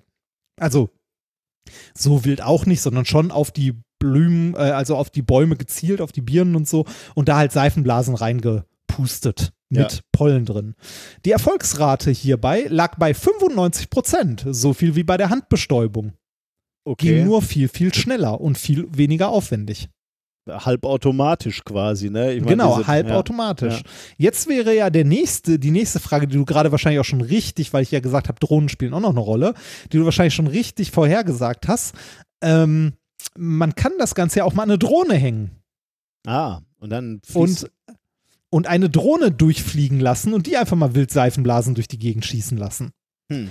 Und genau das haben die gemacht. Die haben dafür die Rezeptur von dem Tensit noch ein bisschen, also von dieser Seifenlaugenmischung noch ein bisschen geändert, so dass sie einen Stabilisator hinzugefügt haben, dass die äh, Seifenblasen ein bisschen dickwandiger waren und zwar dann vier Mikrometer anstatt sonst zwei ungefähr, äh, damit die Seifenblasen ein bisschen besser halten, weil ähm, in der Nähe der Rotoren ja doch Ah. sehr starke Luftverwirbelungen und so Mhm. weiter sind. Ähm, das ging dann und äh, auch da gibt es ein Video und ein Bild im Paper. Ähm, jetzt könnte man sagen, okay, die haben ein Device gebaut, was halt Seifenblasen, ähm, ne, also eine Seifenblasenmaschine gebaut und die an eine hochprofessionelle Drohne dran gepackt. Nein, ähm, die Drohne, die Drohne ist jetzt nicht Spielzeugbereich, aber auch nicht viel drüber. Es ist so, ne, ist so eine, an die man sonst eine Kamera dranhängt, so mit sechs Rotoren. Ähm, schon nicht ganz billig, aber auch nicht aus dem 20.000 Euro Segment, sondern eher so aus dem 4.000, 5.000 Euro Segment, würde ich mal tippen. Ähm, und was haben die da unten dran gehangen? Keine professionelle, äh, also kein selbstgebautes Ding, sondern einen professionellen Seifenblasenerzeuger, wenn man sich den mal anguckt. Und zwar so ein Billigding aus China. so ein Partygerät, so ein Oh, ja, ja, ja, blau-rotes. Ja. Oh Gott. Genau, das, das Ding da dran gehangen und sind dann äh, mit, mit dieser Drohne, mit der Seifenblasenmaschine drunter, die einen Ausstoß von ungefähr 5000 Seifenblasen pro Minute hat, Boah. Alter. ne, ähm, sind die dann über ein Lilienfeld geflogen mit verschiedenen Geschwindigkeiten und so und haben mal geguckt, ob das gut funktioniert und haben dabei herausgefunden, ähm, wenn die in einer Höhe von ungefähr zwei Metern mit einer Geschwindigkeit von zwei Metern pro Sekunde äh, über dieses Lilienfeld fliegen, kriegen die auch eine Bestäubungsrate von 90 Prozent hin und das vollautomatisiert Mhm. mit Seifenblasen. Aber was ist denn jetzt der Grund eigentlich? Das war nämlich das eigentlich, worüber ich gerade spekuliert hatte. Ähm, also, ich meine, warum ist das effektiver, als wenn du äh, direkt die Pollen äh, versprühst quasi? Ähm, es, ist, es, es, es ist nicht viel effektiv, also es ist nicht effektiver, es ist äh, günstiger. weil du nicht so viel drüber kippst. Du oder? brauchst viel weniger. Ja, darüber hatte ich jetzt gerade gespe ge, äh, spekuliert, warum denn eigentlich und hatte halt gesagt, naja, die Blasen gehen natürlich erstmal dahin, äh, die bleiben ja stabil, bis sie auf der Blüte sitzen und da platzen sie dann halt irgendwann. Genau. Ne? Und damit sind die Blütenpollen aber schon mal genau da, wo sie hin sollen, nämlich irgendwo in der Nähe der, äh, der Pflanzen. der Bäumchen. ja. Mhm. Genau. Also ja, man, man, man hat quasi, man hat kleine, kleine Pollenquanten, also immer im Sinne in Form von einer Bubble, Mhm. die dann irgendwo hinsitzt und da platzt dann. Ja. Ähm, wenn man jetzt die Pollen direkt in die Bäume pustet, dann muss man ja schon sehr große Mengen. Wahrscheinlich geht dann Äh, erstmal äh, viel verloren, weil der dann natürlich auch Zeug wegträgt. Einfach, genau, und ne? das Zeug ist halt teuer. Mhm. Ne? Also Blütenpollen sind sehr, sehr teuer. Okay. Und das ist jetzt so ein, so eine, so ein bisschen eine Mischung aus, ähm, äh, aus Handbestäuben und äh, Pollen einfach so da reinpusten. Mhm. Das äh, funktioniert natürlich nicht bei allen Blumen, also gerade bei Blüten, die ein bisschen schwerer zu erreichen sind, wo jetzt irgendwie die, das Insekt wirklich reinkrabbeln muss oder sollte. Da wird es schwieriger. Und auch bei Bäumen in Baumkronen wird es Okay, halt ja. schwieriger, wo die innen sitzen. Aber ähm, es ist trotzdem, ich finde, ein unglaublich witziger Ansatz und äh, ein erstaunlich effektiver, wie man sieht. Äh, natürlich hat man die, Natürlich hat man das Problem, dass wenn man so ein, äh, wenn man jetzt so eine Seifenlauge oder sowas da massiv in die Bäume ballert, das ist auch nicht so geil für die Umwelt. Ne? Also ähm, weitere Forschung wäre irgendwie an was Verträglicherem zu arbeiten oder das noch ein bisschen die Effektivität hochzuschrauben. Mhm. Ähm, aber prinzipiell, äh, ich fand das sehr beeindruckend sehr witzig. Ist so IG Nobelpreis mäßig. Ja, ja. Ja, krass. Ähm, ich bin, stell mir so vor, ich weiß nicht, ich, würde ja schon wieder mit so einer entschuldigenden Haltung irgendwo am Campus stehen, wenn ich mit meiner Seifenblasenmaschine und mit einer Drohne da rum experimentieren würde. Und die haben daraus echt eine geile Studie gemacht eigentlich. Ja. Ne? Das ist eine schöne Idee. Ja. Ja, ziemlich cool. Ja, geil. Sehr, sehr schön. Ich glaube ja, die brauchten nur einen Grund für die nächste Party, eine Seifenblasenmaschine zu kaufen. Oder die hatten erst die Seifenblasenmaschine und haben dann irgendwie damit rumexperimentiert angefangen. Zwölf Linien. Ja, abgefahren. Das ist auch geil, wenn man sich die Videos anguckt. ne? Ja, Da ja, ich halt hab gerade schon mal Da du so, so ja. fünf Kanister mit Lilien drin und da kommt so eine Drohne ins Bild geflogen, von rechts nach links durch und lässt so eine Spur Seifenblasen hinter sich. Denkst du so, what? Was zur Hölle soll das? Ja, ist schon ziemlich geil. Ähm, ich meine, ein bisschen, äh, bisschen traurig natürlich äh, die Tatsache, dass wir jetzt äh, technisch realisieren müssen, ähm, dass das funktioniert. Ne? Ich habe jetzt auch diese Ja. Video nochmal geguckt. Das ist ja jetzt nicht so, dass, da- dass diese Drohne so einen Teppich an, ähm, Nee, an, an Seifenblasen raushauen würde, ne? sondern es sind Ja. halt viele, aber immer noch einzelne Seifenblasen. Dass da so viel dann bestäubt wird, ist echt irre. Es funktioniert. Ja, ja schön. Gut. Würde ich vorschlagen, experimentieren wir auch ein bisschen selber mal, oder? Ja, bitte. Wir stellen uns ja seit geraumer Zeit die Frage, was machen wir eigentlich mit den ganzen Toilettenpapierrollen, die wir jetzt zu Hause haben und die wir gar nicht gebraucht haben in Die? Weltherrschaft an uns reißen. Ich meine, früher oder später werden wir sie natürlich gebrauchen, aber es liegt natürlich jetzt erstmal hier totes Kapital rum. Und umso schöner, Ich wollte gerade sagen, wie, wie sagt man so schön, geschissen wird immer. Eine der wesentlichen Br- Branchen, ne? Geklagt Ja. wird immer und geschissen wird immer. Ähm, aber es ist auch immer schön, wenn man ein Experiment hat, was man mit Toilettenpapierrollen ähm, durchführen kann. Und hier Ja. ist mal wieder so eins. wir hatten ja letztens schon eins, ne? Wir hatten schon mal eins, ja. Diesmal Ja. werden wir versuchen, die Schallgeschwindigkeit zu bestimmen mit äh, Toilettenpapierrollen. Was wir brauchen, sind äh, Toilettenpapierrollen. Drei, können auch mehr sein, aber äh, mit drei funktioniert es ganz gut. Ein Handy oder ähm, ja doch eigentlich äh, würde ich sagen ein Handy oder ein ähnliches äh, Device, in dem man einen Klinkenkopfhörer noch äh, einstecken kann und Ah, muss es ein Klinkenkopfhörer sein? äh, ist in der Ausführung jetzt ganz vorteilhaft. Man könnte sich auch überlegen, wie man das äh, mit Bluetooth-Kopfhörern möglicherweise. ge nee, ge geht's mit Apple mit so einem hier Lightning? Ach so, ja, auch? ja, natürlich klar. Also äh, Ah, okay. ich meinte jetzt Also ein einfach kabelgebundenen. nur kabelgebundenes, äh, Okay. genau. Also ich, Ja. der, der, die Betonung lag nicht auf Klinke tatsächlich, ja. Ähm, und dann stellen wir die Kopfhörer, äh Quatsch, die Toilettenpapierrollen erstmal so auf den Tisch, dass die äh, das Loch, was in so einer Toilettenpapierrolle äh, ist, von unten nach oben geht. Also nicht auf die rollende Seite, sondern auf die flache Seite stelle Ja. ich so eine, äh, so Auf eine die Schnittfläche. auf die Schnittfläche, genau. Äh, und da stelle ich eine, zwei, drei übereinander, so dass die, äh, dass die Löcher miteinander verbunden sind, dass man sozusagen eine lange Röhre hat. Man kann ehrlich gesagt auch eine lange ähm, Zewa-Rolle, wie heißt das, Küchenpapierrolle nehmen. Damit habe ich es zum ersten Mal ausprobiert, aber ich wollte natürlich diesen Spin mit den Toilettenpapierrollen haben. Also drei Ja. Toilettenpapierrollen äh, übereinander. Jetzt habe ich meinen äh, Kopf, kabelgebundenen Kopfhörer, den habe ich äh, ins Handy eingesteckt und ich habe jetzt äh, de- den, den einen Ohrstecker von diesem Kopfhörer. Ja, es muss, müssen so In-Ears sein. Äh, den packe ich jetzt unten durch das untere Loch, also die, das Loch, was quasi auf dem, auf dem Tisch aufsteht. Ähm, da ähm, lege ich den, dies, dieses eine Kopfhörerteil Ding sie rein. Also sozusagen unten in dieser Röhre ist jetzt einer von den äh, Kopfhörern, der linke drin. Und jetzt äh, führe ich den anderen von oben in diese Toilettenpapierröhre ein. Also der eine liegt einfach unten drin. Genau, eine liegt unten drin, genau, und den anderen äh, führe ich jetzt von, äh, ähm, von, von oben ein. Ähm, und jetzt brauchen wir ein, ähm, das ist ja lustig. Äh, Was denn? ich musste, ähm, ich hab, mein Handy hat keinen Klinkenstecker mehr. Das Ja. heißt, ich musste mir, ähm, ich musste mir das Handy von meinem Sohn äh, leihen. Mein Sohn hat aber eine, ähm, äh, hat eine Bildschirm Maximalzeit, äh, damit er nachts nicht an seinem Ah. Handy rumsteht. Ich stelle jetzt gerade fest, er darf nicht mehr an sein Handy jetzt gerade dran. Jetzt liegt dieses Handy hier, aber ich darf es gar nicht benutzen. Das heißt, ich musste mir jetzt selber eine Anfrage stellen, äh, ob, äh, äh, ob ich das benutzen darf. So, jetzt äh, habe ich das wieder, jetzt darf ich das benutzen. Ähm, und jetzt stellen wir eine Frequenz ein. Ich habe hier so einen Frequenzfunktionsgenerator drauf installiert, äh, womit wir ein Geräusch erzeugen können, zum Beispiel 3 Kilohertz. Ähm, Äh, ist das äh, Firefox oder? äh, nee, kann- das ist kann- äh, so ein anderer so. äh, Funktionsgenerator, aber das wäre wahrscheinlich auch mit Firefox gegangen, ja, das stimmt. Ähm, das wäre vermutlich auch gegangen.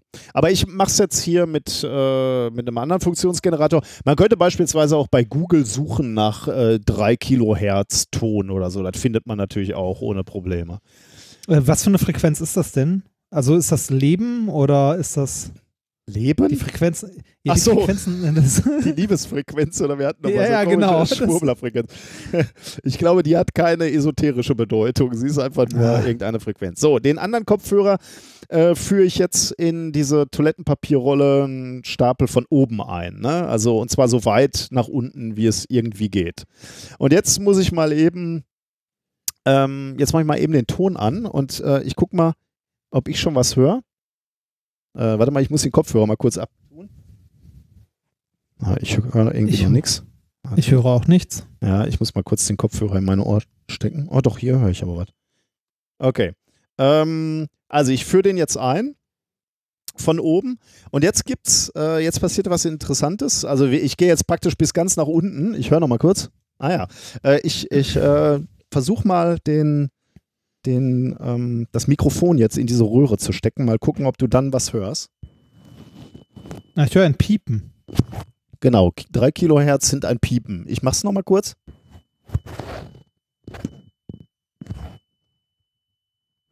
Ja, man hört so ein bisschen. Wahrscheinlich wird ja, jetzt auf, leises, aber wahrscheinlich ja. wird Auphonic das alles rausfiltern. Aber wenn ihr hier sitzen würdet, ohne Kopfhörer, ähm, dann würdet ihr relativ gut den, äh, den Unterschied hören. Und jetzt passiert was Spannendes. Äh, ich fürchte, das kann ich jetzt wirklich äh, nur schwer ähm, darstellen hier. Wenn wir, wenn wir jetzt äh, den Kopfhörer von oben, also der hängt ja an einem, an einem Kabel, ne? dann kann ich jetzt also in dieser Röhre von, also nach oben und unten führen. Und dann findet man Positionen, wo äh, der Ton verschwindet komplett. Ähm, das ist einfach, das ist Interferenz. Töne sind ja Wellen und wenn da jetzt wir eine, eine Distanz zwischen dem äh, unteren und dem oberen Kopfhörerstück haben, äh, der genau dem entspricht, dass sich äh, Wellental und Wellenberg von dieser Schallwelle trifft, von diesen drei Kilohertz, dann löschen die sich Von aus. den beiden, also von, von, den beiden, unten genau. und oben. Von unten und oben, Ja. genau. Dann löschen die sich aus und dann hört man nichts mehr. Mhm. Ähm, und dann gibt es andere Positionen, wo der Tö Ton relativ groß ist. Das sind die Tö Tö oder das sind die Positionen, wo sich eben Wellenberg und Wellenberg trifft und dann verstärkt sich der Ton sogar noch. Jetzt kann man was Interessantes machen. Man kann äh, den ersten leisen Punkt finden, wo man wirklich keinen Ton mehr hört. Dann äh, merkt man sich die Position auf diesem Kabel des, äh, des Kopfhörers und dann zieht man äh, den Kopfhörer nach oben raus. Dann wird es erstmal wieder lauter und dann wird es irgendwann wieder leiser. Dann findet man dieses zweite Minimum. Und äh, die Position kann man sich auch nochmal merken auf dem Kabel und dann misst man die Distanz zwischen diesen zwei Minima. Ähm, ja. Und äh, das äh, mache ich jetzt hier mal gerade. Ich habe hier einen kleinen Zollstock und äh, ich messe mal eben den Abstand aus. Ich habe jetzt den Abstand gemessen vom, von einem Minimum zum, äh, zum nächsten.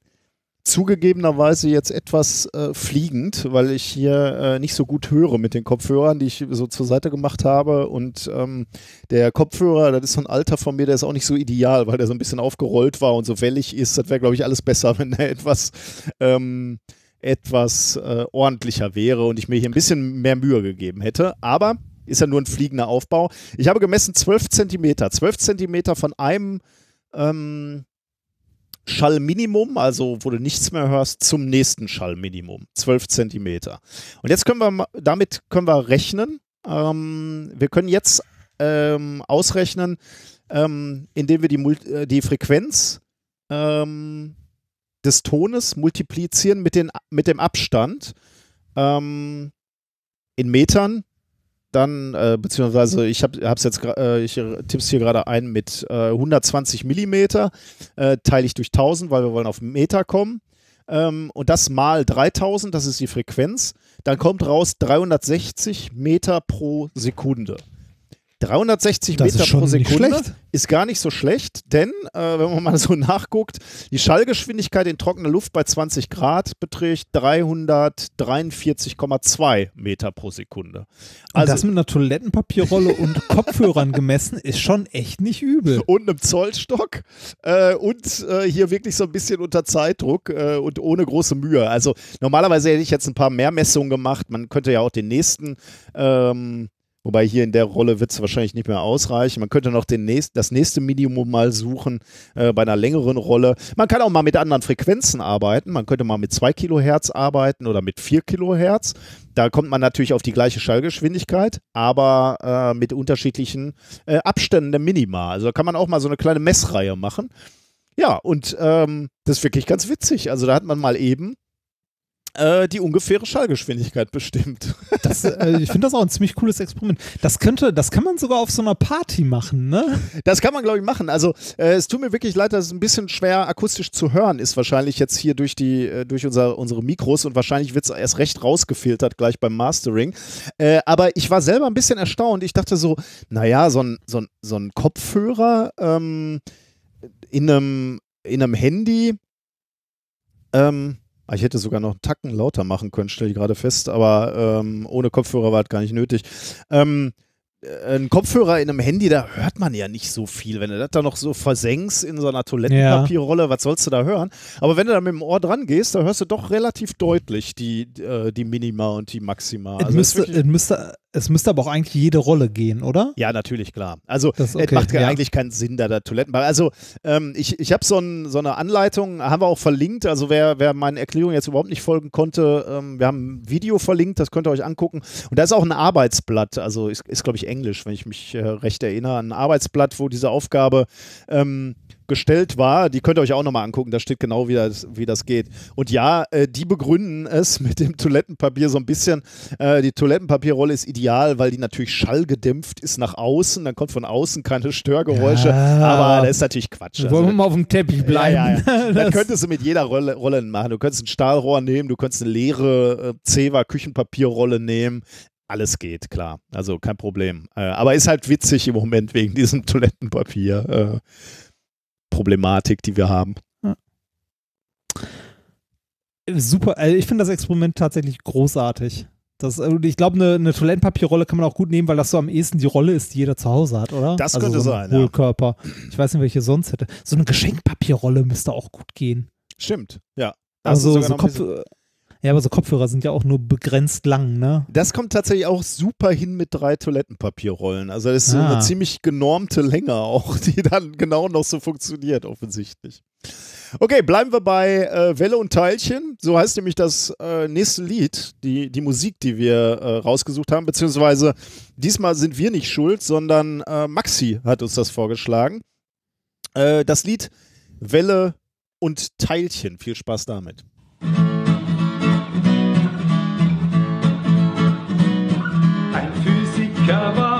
Unentwegt auf Elektronenjagd.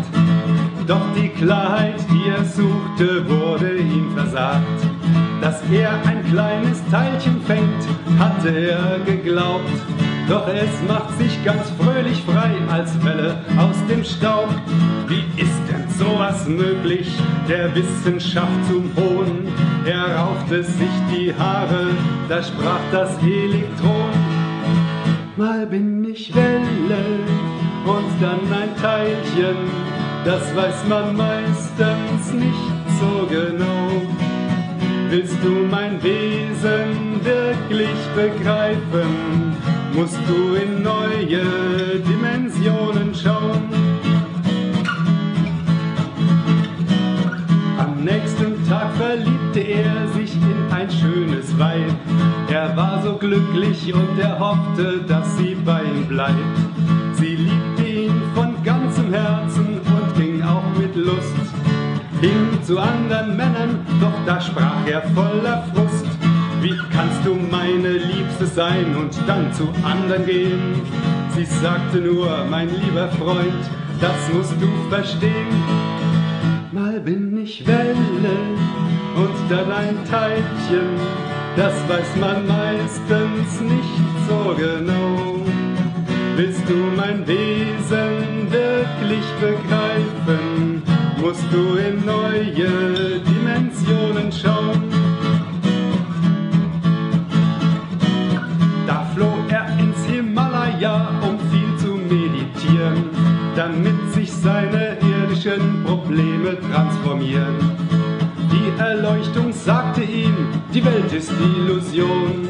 Spät am Abend kamen dann die ersten Zweifel schon. Seit Stunden tut mein Hintern weh, das finde ich sehr real. Der große Geist hat sich geirrt, da rief es aus dem All. Mal bin ich Welle und dann ein Teilchen, das weiß man meistens nicht so genau. Willst du mein Wesen wirklich begreifen? musst du in neue Dimensionen schauen, musst du in neue Dimensionen schauen. Well und Teilchen, Junge. Das, äh, ja. War ein Lied. Es war Lied. Es war Musik. das sagt man über Andrea Berg auch, aber das. Oh Gott, das finde ich ja schrecklich. Na gut. Ähm, machen wir einfach weiter mit Wissenschaft, oder? Thema Nummer drei. Ja, bitte. Äh, Ursteine statt Ursuppe.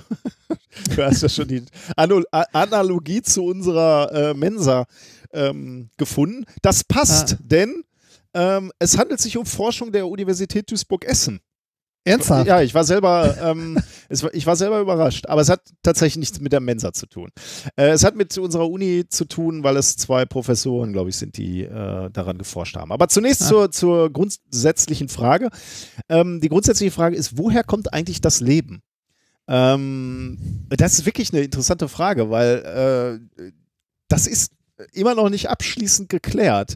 Äh, was natürlich klar ist, ist, dass äh, auf unserem Planeten irgendwann vor 3,8 Milliarden Jahren auf einmal lebende Zellen aufgetaucht sind. Und zwar auf einer vorher unwirtlichen und toten Erde. Auf einmal hat es Peng gemacht und dann waren da lebende Zellen. Er hat natürlich nicht Peng gemacht, aber es waren auf relativ plötzlich, wenn man sich jetzt die Aufzeichnung anguckt, waren lebende Zellen. Komm, mach schon den äh, Evolution und Kreationismus. -Gag. Nein, nein, nein, nein, nein, das, nee, nee, das Nee, also von, von daher, also wir, wir, kennen diesen Zeitpunkt, 3,8 Milliarden Jahre, da äh, sehen, sehen man dann so fossile Kohlenstoffeinlagerungen, da weiß man, okay, äh, wir haben es auf einmal mit lebenden Zellen zu tun.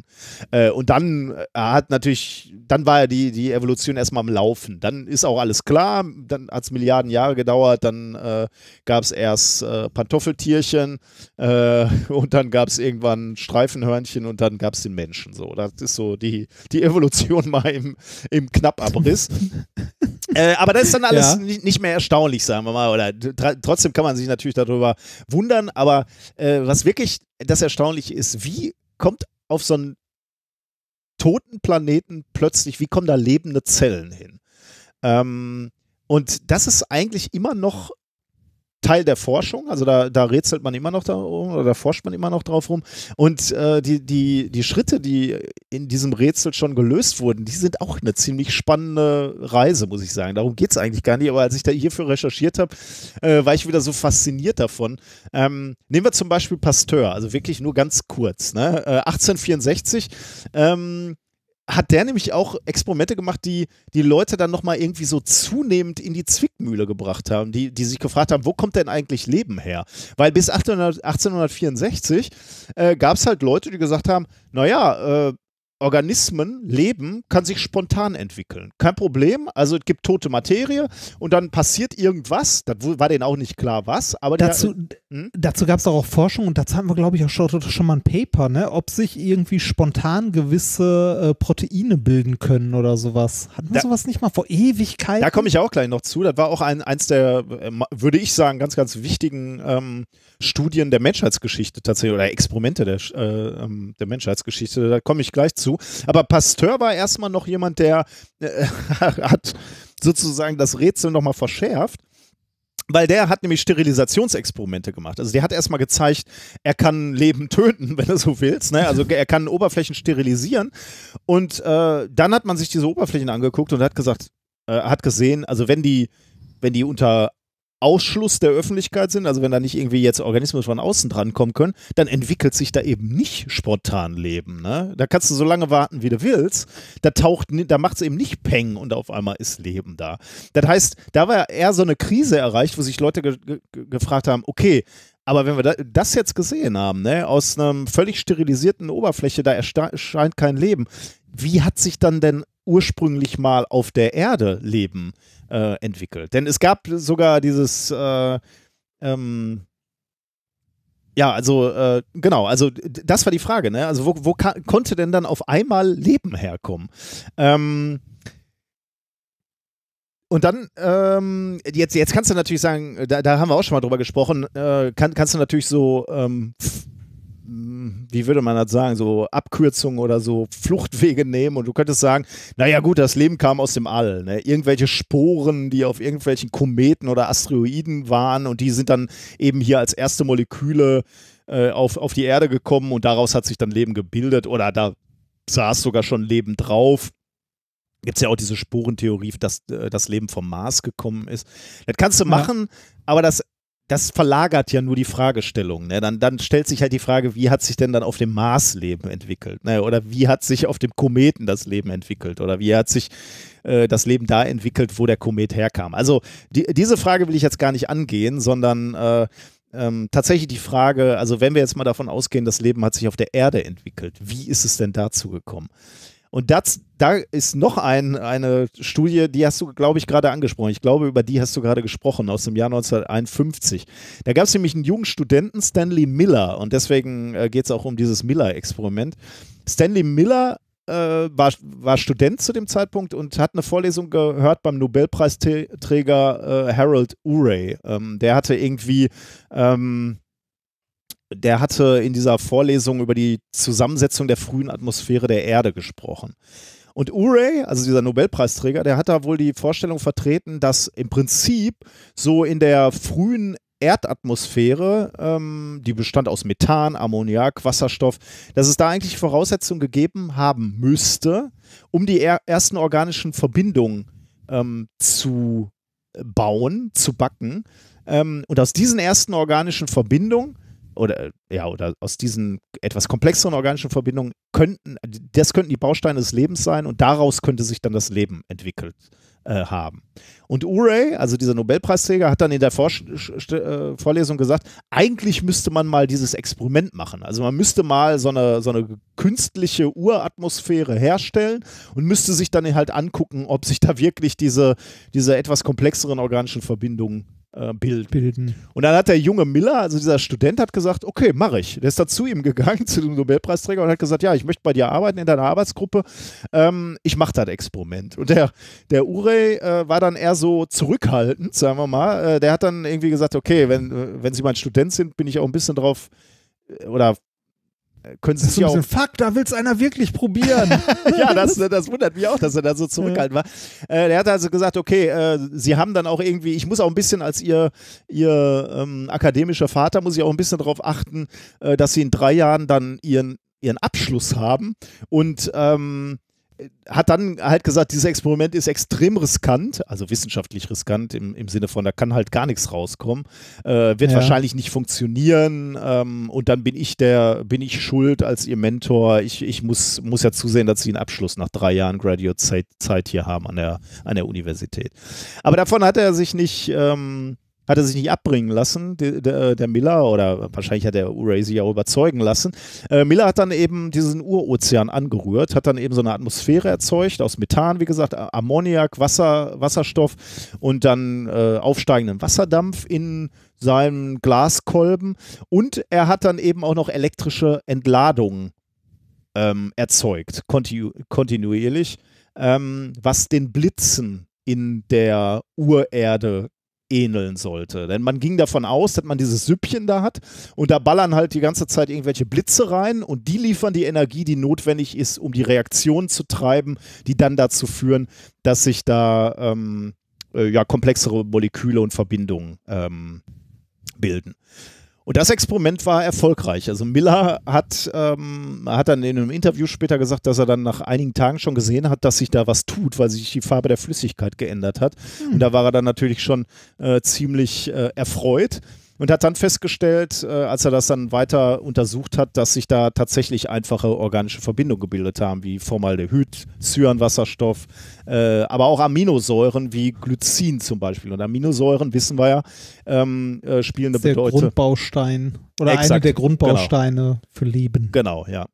Ähm, und das ist also ähm, ziemlich, äh, also Aminosäuren, genau, wie du gerade gesagt hast, na, Aminosäuren selbst sind natürlich noch kein Leben, aber sind äh, die Bausteine für Proteine beispielsweise. Die Proteine mhm. aus den Proteinen wird dann eben im nächsten Schritt dann, ähm, ja, werden, werden dann äh, Zellen aufgebaut. Ähm, das heißt, wieder ein Schritt weiter. Ne? Also man sieht so, ah, okay, da kann sich, da können sich zumindest schon mal die Bausteine für Leben bilden. Aber dann bist du natürlich schon wieder beim nächsten, ähm, beim nächsten Schritt. Ähm, da, da, fragst du dich, ja, wann haben sich denn die Zellen gebildet? Ne? Wann haben sich äh, erste Zellwände gebildet beispielsweise? Und da sind Forscher sich heute einig, ist ein umstrittenes Feld, aber äh, die Tendenz, die Forschungstendenz geht dahin, dass die sagen, dass man sagt, dafür hat diese Ursuppe, dieser Urozean wahrscheinlich nicht mehr die richtigen Bedingungen geboten.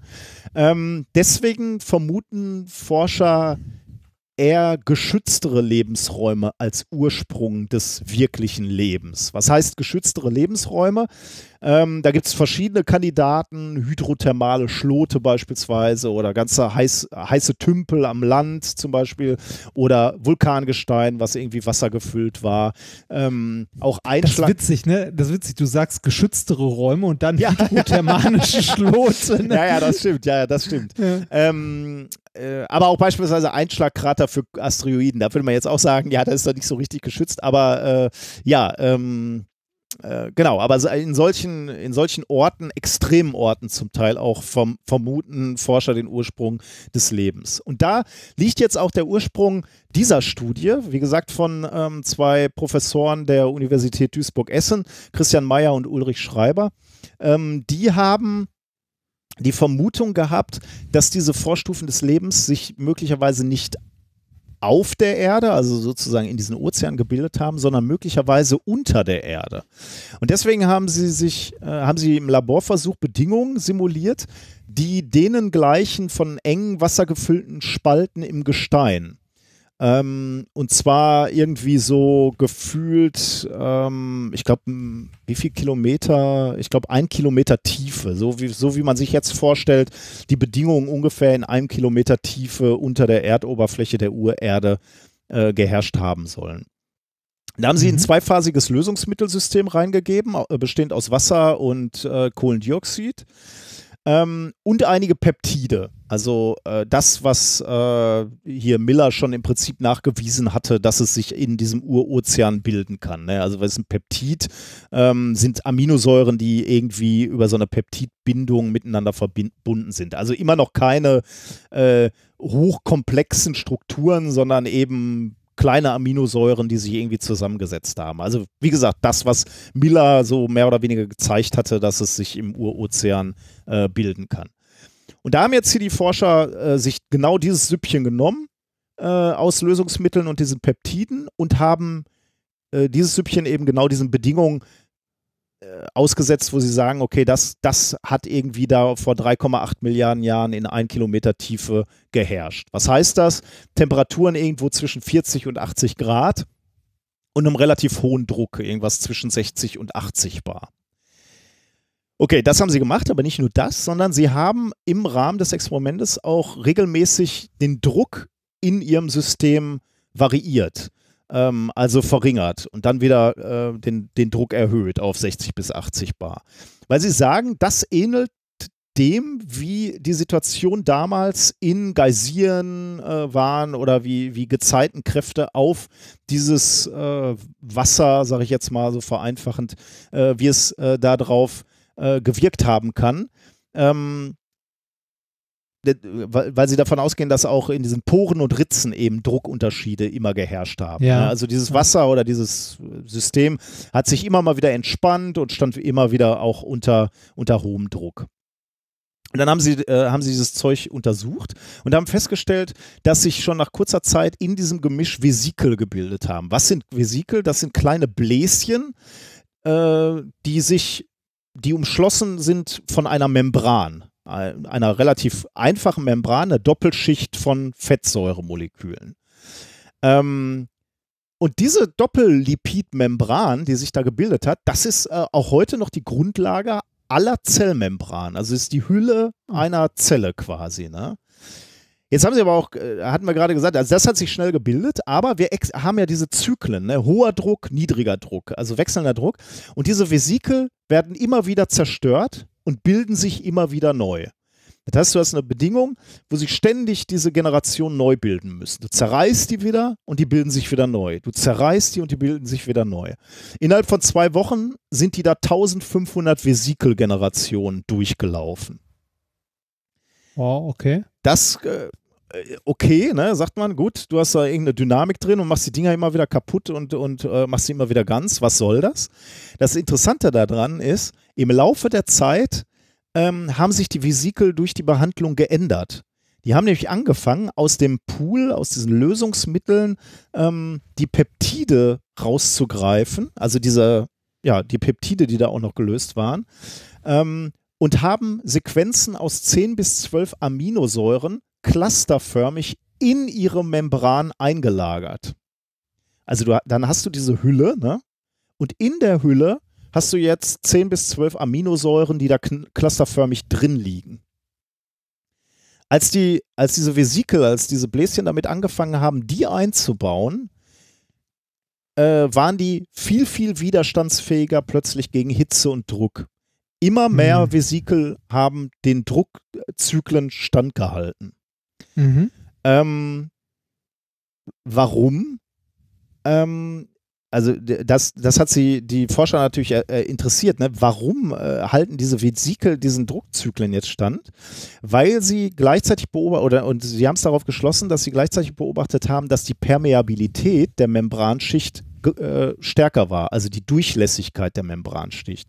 Da kann man sich vorstellen, wenn die durchsichtiger äh, oder nicht durchlässiger ist, dann mhm ähm, mach, machen dir natürlich Druckunterschiede nicht mehr so viel aus, ne? weil du, äh, was dich zerreißt, ist ja, wenn du innen großen Druck hast und außen geringer Druck, ne? ja. ne? dann platzt also da beziehungsweise halt, ne? es, es, kommt schneller zu einem Druckausgleich. Genau, ja, genau, ja, ja, ja, Und die Forscher sagen jetzt, äh, der Grund äh, für diesen, äh, für diese höhere Permeabilität, für diese höhere Durchlässigkeit ist, ähm, sind diese Peptidcluster, die in die Membran eingeschlossen wurden, denn die erzeugen Kanalstrukturen in den Membranen.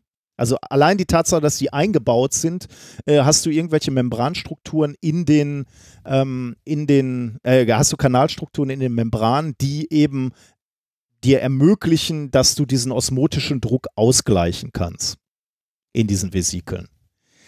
Ähm, das heißt, diese Peptide und die Vesikel stabilisieren sich gegenseitig.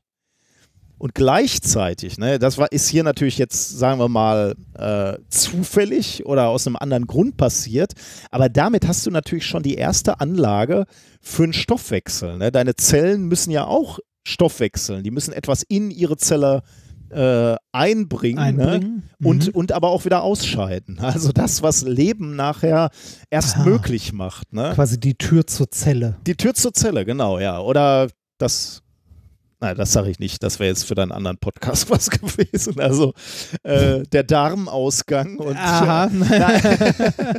nein. aber das wäre. Ähm ich, ich, sag mal so: Im Gegensatz zu anderen Jung, Jungorganisationen diverser größerer Organisationen habe ich kein Problem damit, Arschloch zu sagen. genau. Ähm, ja, aber also ähm, du hast jetzt ähm, also diese, diese, diese Kombination aus Peptiden und Vesikeln und die, die äh, profitieren quasi beide irgendwie davon. Okay, die Peptide mhm. eigentlich nicht, sie sind einfach nur eingeschlossen und machen eine, eine Änderung an der, äh, an, der, an der Membran dadurch.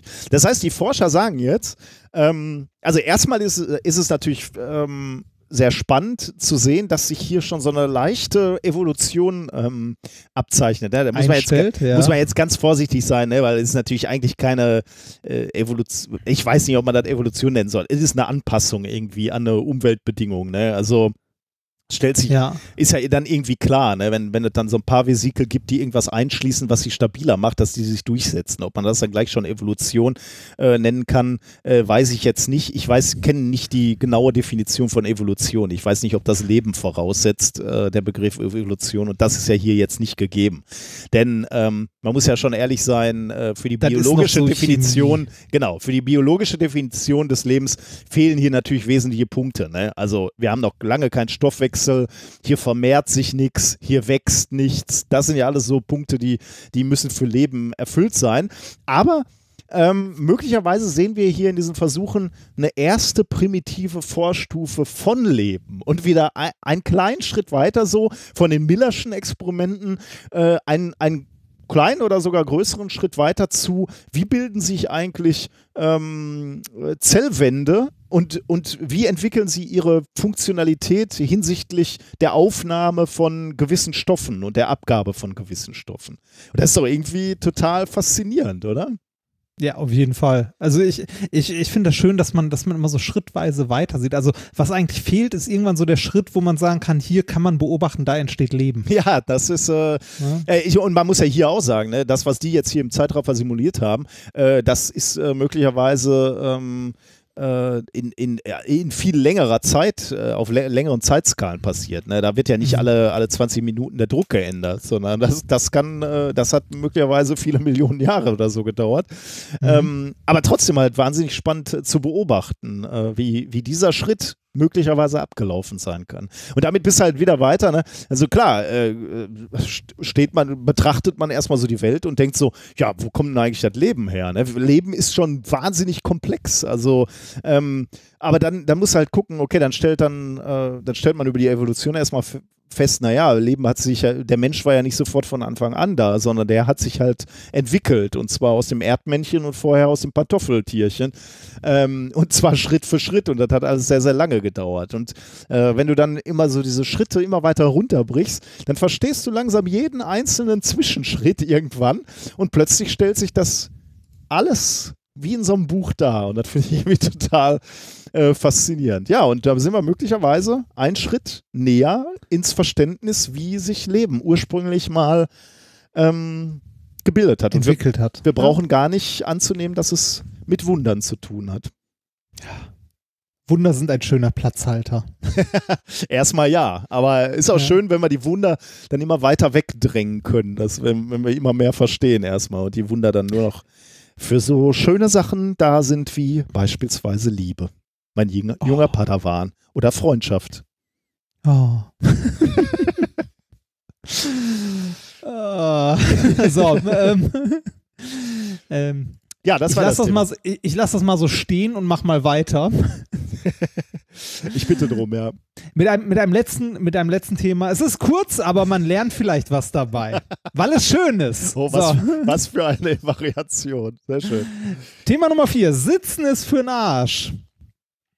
Da wäre jetzt meine Frage an dich gewesen, aber das hast du ja vorhin schon vorweggenommen. Stehplatz oder Sitzplatz? Ähm, ich bin da jetzt. ich finde beides ganz cool, ehrlich gesagt. Also ich äh, kann, also die Stimmung ist natürlich beim Stehplatz äh, immer besser. Also von daher, äh, wenn ich die Wahl hätte, würde ich Stehplatz nehmen. Aber äh, ich bin jetzt, ich bin ein alter Mann, der auch schon mal äh, sein Bierchen im Sitzen im Stadion zu sich nehmen kann. Mhm. ja, scheiße. Ich bin alt geworden. Ja.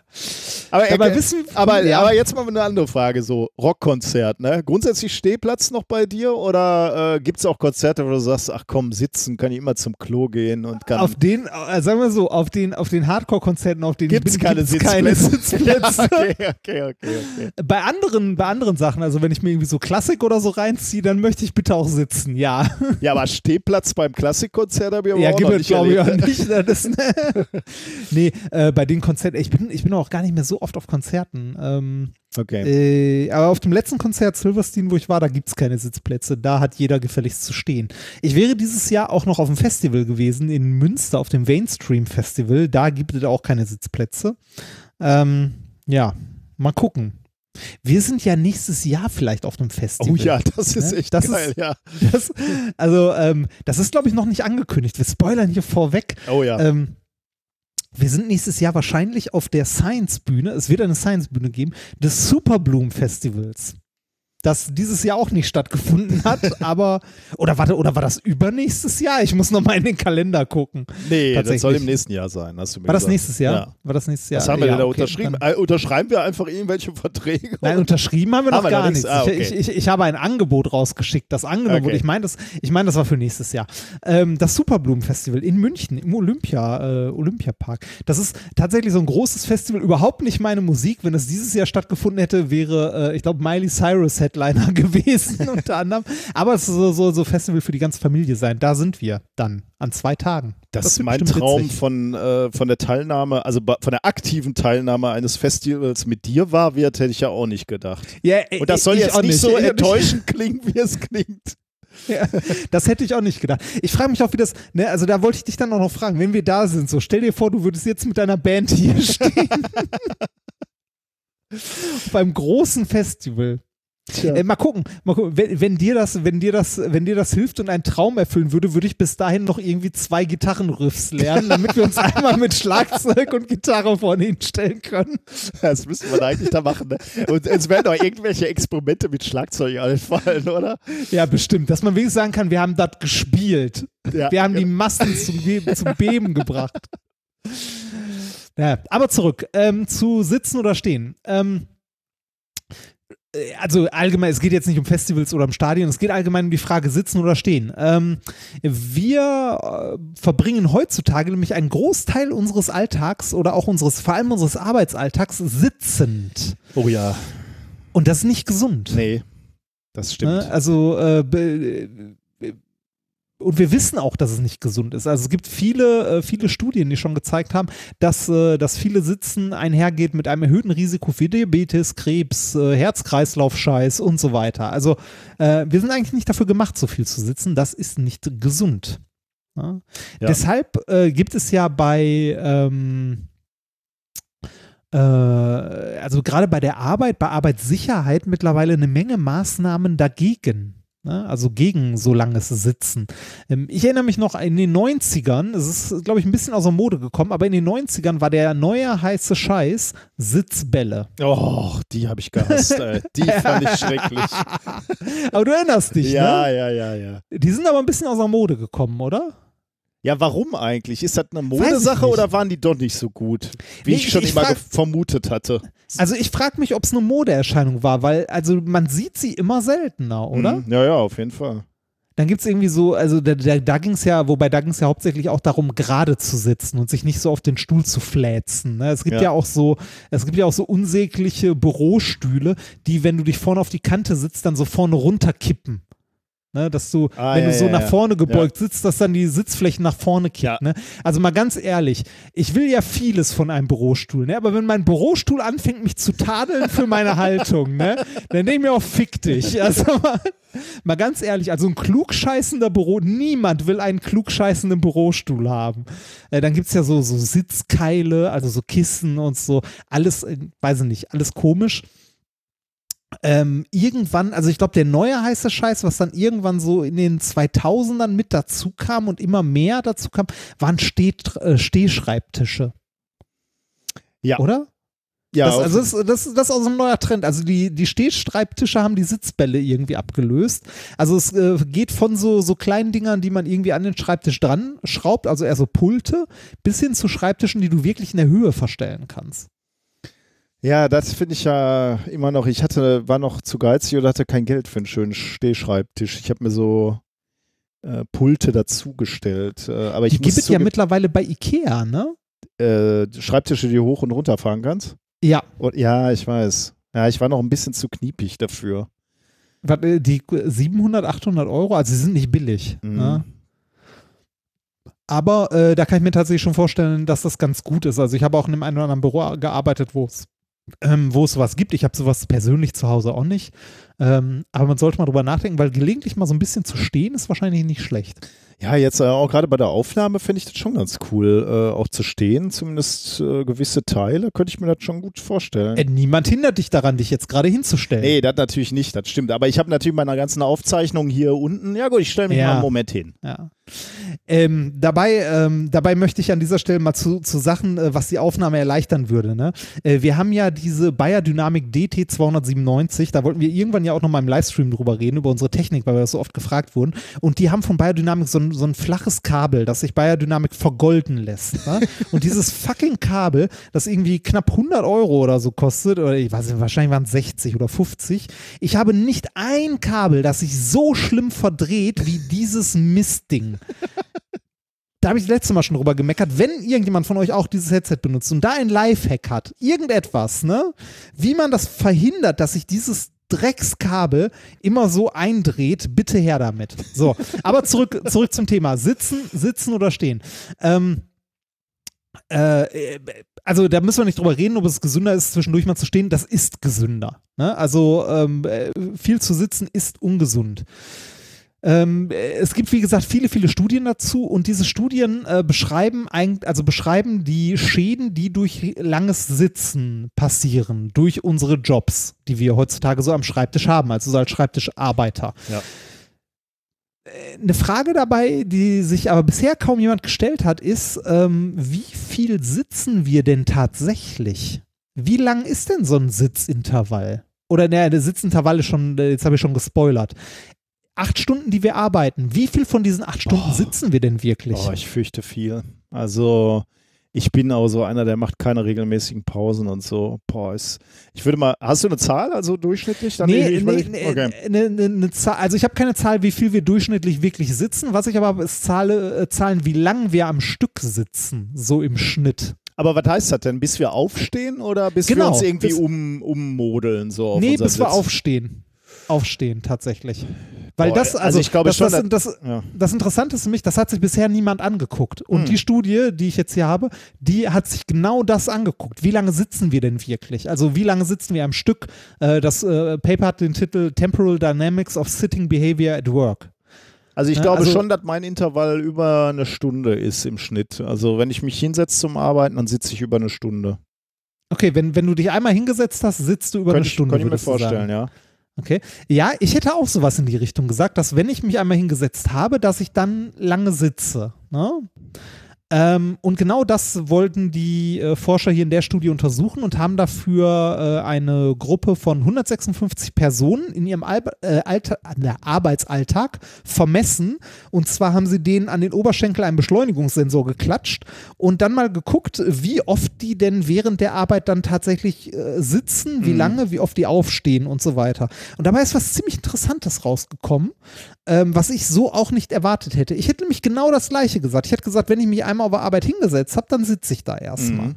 Und ja, das stimmt auch. Ne? Ähm, es gibt lange Phasen. Im Schnitt sind die Phasen, in denen wir sitzen, aber deutlich kürzer. Okay. Und zwar Ergebnis dieser, also ne, dieser Stichprobe jetzt hier, aber wahrscheinlich gibt es da eine Menge verdeckte Parameter noch, ne, je nachdem welcher Job und wie und wo und was. Ne? Ähm, man darf nämlich nicht vergessen, dass man, äh, also bei acht Stunden, die man am Stück arbeitet, ne, man steht ja, also man steht, wenn man genauer drüber nachdenkt, häufiger auf, als man jetzt im ersten Moment denken würde. Ähm, Beispiel, Essen gehen wäre was, wo man sagen würde, ja, da stehe ich auf. Mhm. Ne? Ja. Sich einen Kaffee holen, Mhm. da stehst du auch auf. Auf das Klo Fenster zumachen, Ja, aufs okay. Klo gehen, was Ja. aus dem Regal holen und so weiter und so weiter. Ja, das stimmt. Ähm, selbst, also- selbst wenn jemand in, in mein Büro kommt, stehe ich manchmal auf, einfach um, äh, um, um äh, so eine So kleine höflich, ne? Höflich, genau, Genau. ja. So, ähm, die haben hier bei 156 Personen über sieben Tage lang 30.000 Positionswechsel während der Arbeitszeit.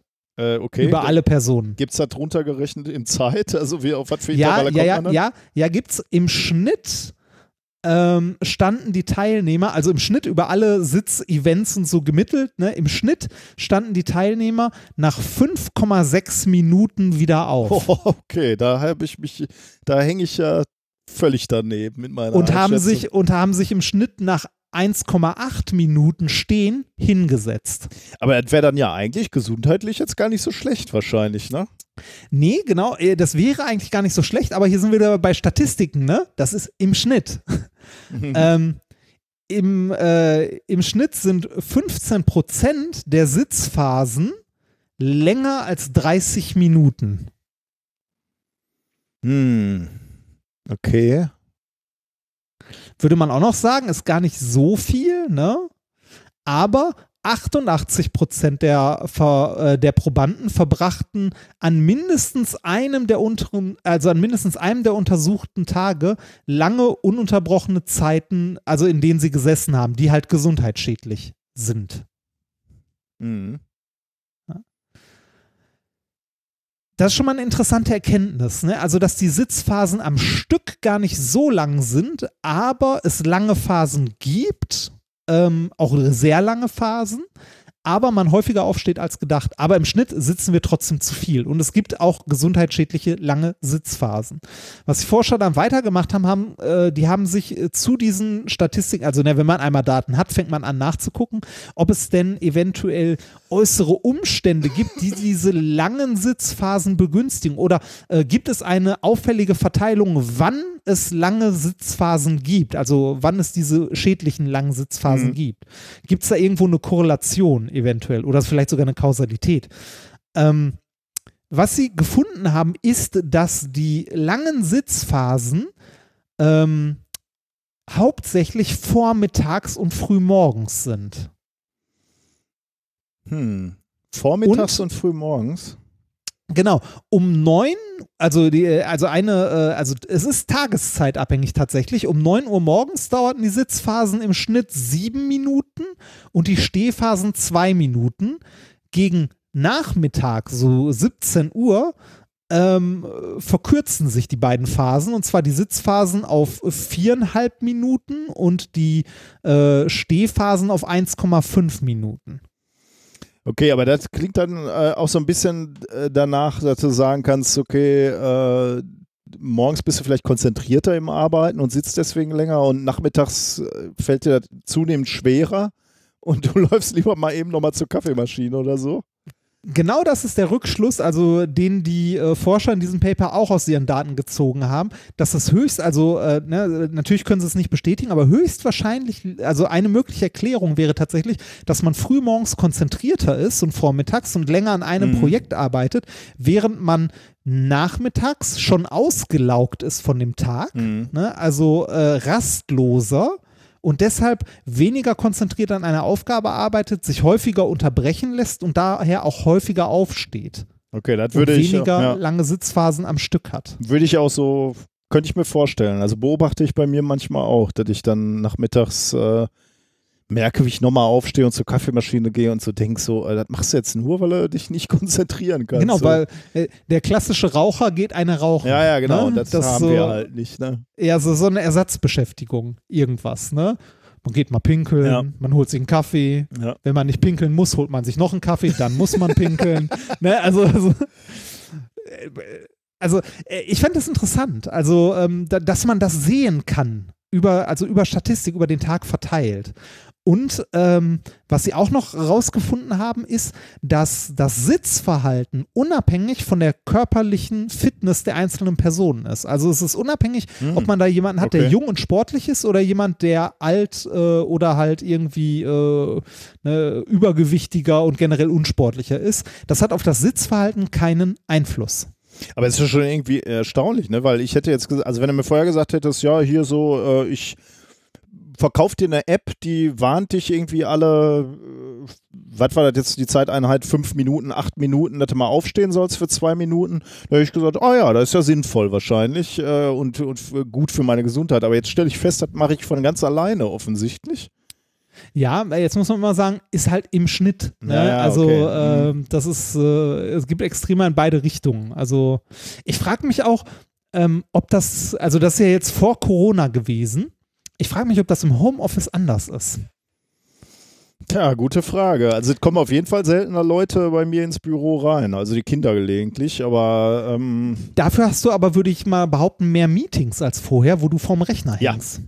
Ah, das heißt so, das könnte auch ein Grund sein, dass wir unsere Zoom-Fatigue, ähm, dass da ein Grund sein könnte, äh, dass ich das so als anstrengend empfinde, weil ich äh, mehr sitze. Keine Unterbrechungen. Ne? Und mich Genau. auch nicht gut hinstellen kann. Ne? Gut, das könnte ich jetzt vor Ort bei einem Meeting auch nicht, aber möglicherweise hätten wir auch dieses Meeting nicht oder das wäre ein stehendes Meeting irgendwo vor der, ähm, vor Nee, der bei- bei einem Kaffeemaschine. Ne? Genau, bei einem Meeting stehst du vielleicht auch mal auf und schreibst irgendwas an, ans Whiteboard oder so. Oder allein du gehst zu dem Meeting hin. Ja, ja, genau. Ne? ja, Und ja. äh, Ja, das stimmt. ist jetzt alles halt äh, im Sitzen am Schreibtisch. Also das kommt in der Studie hier nicht vor, aber mich würde es interessieren, ob, man einen, ob man einen Unterschied sieht. Ich glaube ja. Also ich glaube, bei mir ist das so, ja. Ich habe äh, ich hab genau das Gefühl, dass ich, äh, ich habe heute auch mal angefangen, wirklich äh, bewusst mal eine Mittagspause zu machen. In einer, in einer, äh, in der Uni sind wir ja immer zur Mensa gegangen. Ne? Das ist einfach schon mal so eine halbe Stunde Essen und dann, wir haben in der Arbeitsgruppe einen Kicker, dann haben wir schnell noch einen Kicker gespielt und dann ging es weiter. So, das war einfach mal eine Unterbrechung von einer halben bis dreiviertel Stunde so. Ähm, und möglicherweise haben sich da ja dann auch im Rahmen dessen auch schon mal Gespräche noch ergeben, die dich noch mal ein bisschen vom Schreibtisch abgehalten haben. Und das mache ich hier nicht, gar nicht. Also ich gehe vielleicht mal nach unten und hole mir einen, einen Kaffee, aber dann gehe ich auch schnell wieder zurück, weil ich ein schlechtes Gewissen habe oder das Gefühl habe, ich muss, muss am Schreibtisch sitzen und, und auch arbeiten. Ähm, und heute habe ich, hab ich wirklich mir was mal so gesagt, äh, äh, ich mache mal irgendwann zwischen 14 und äh, 15 Uhr habe ich mal Pause gemacht. Ähm, und das hat mir auch gut getan. Einfach mal weg vom Bildschirm. Ne? Weil es ist ja genau wie du sagst, ne? ich habe ja hier jetzt kein Labor und so. Das heißt, mein Arbeitsplatz ist wirklich der Bildschirm. Ich gucke halt wirklich acht Stunden gefühlt auf dem Bildschirm und das kann ja einfach nicht gut sein. Ja, ähm, ich, äh, ich habe ja schon immer relativ viel, also gerade in den letzten Jahren so im Homeoffice in Anführungszeichen gearbeitet mit äh, von irgendwie, von jetzt sagen wir mal Podcasts machen, über Buch schreiben, die Dis fertig schreiben und den ganzen Mist. Ähm, und äh, mir haben auch immer Leute gesagt, äh, oder es liest mir auch überall, dass man sich feste Zeiten und so machen soll. Das kriege ich nicht hin. Ich schaffe das nicht. Also ähm, ich schaffe es auch nicht irgendwie, um äh, dann irgendwie am Samstag halt äh, darüber nicht nachzudenken. Ich kriege die Sachen nicht aus dem Kopf. Ich habe, also ich habe das mittlerweile einfach akzeptiert. ne?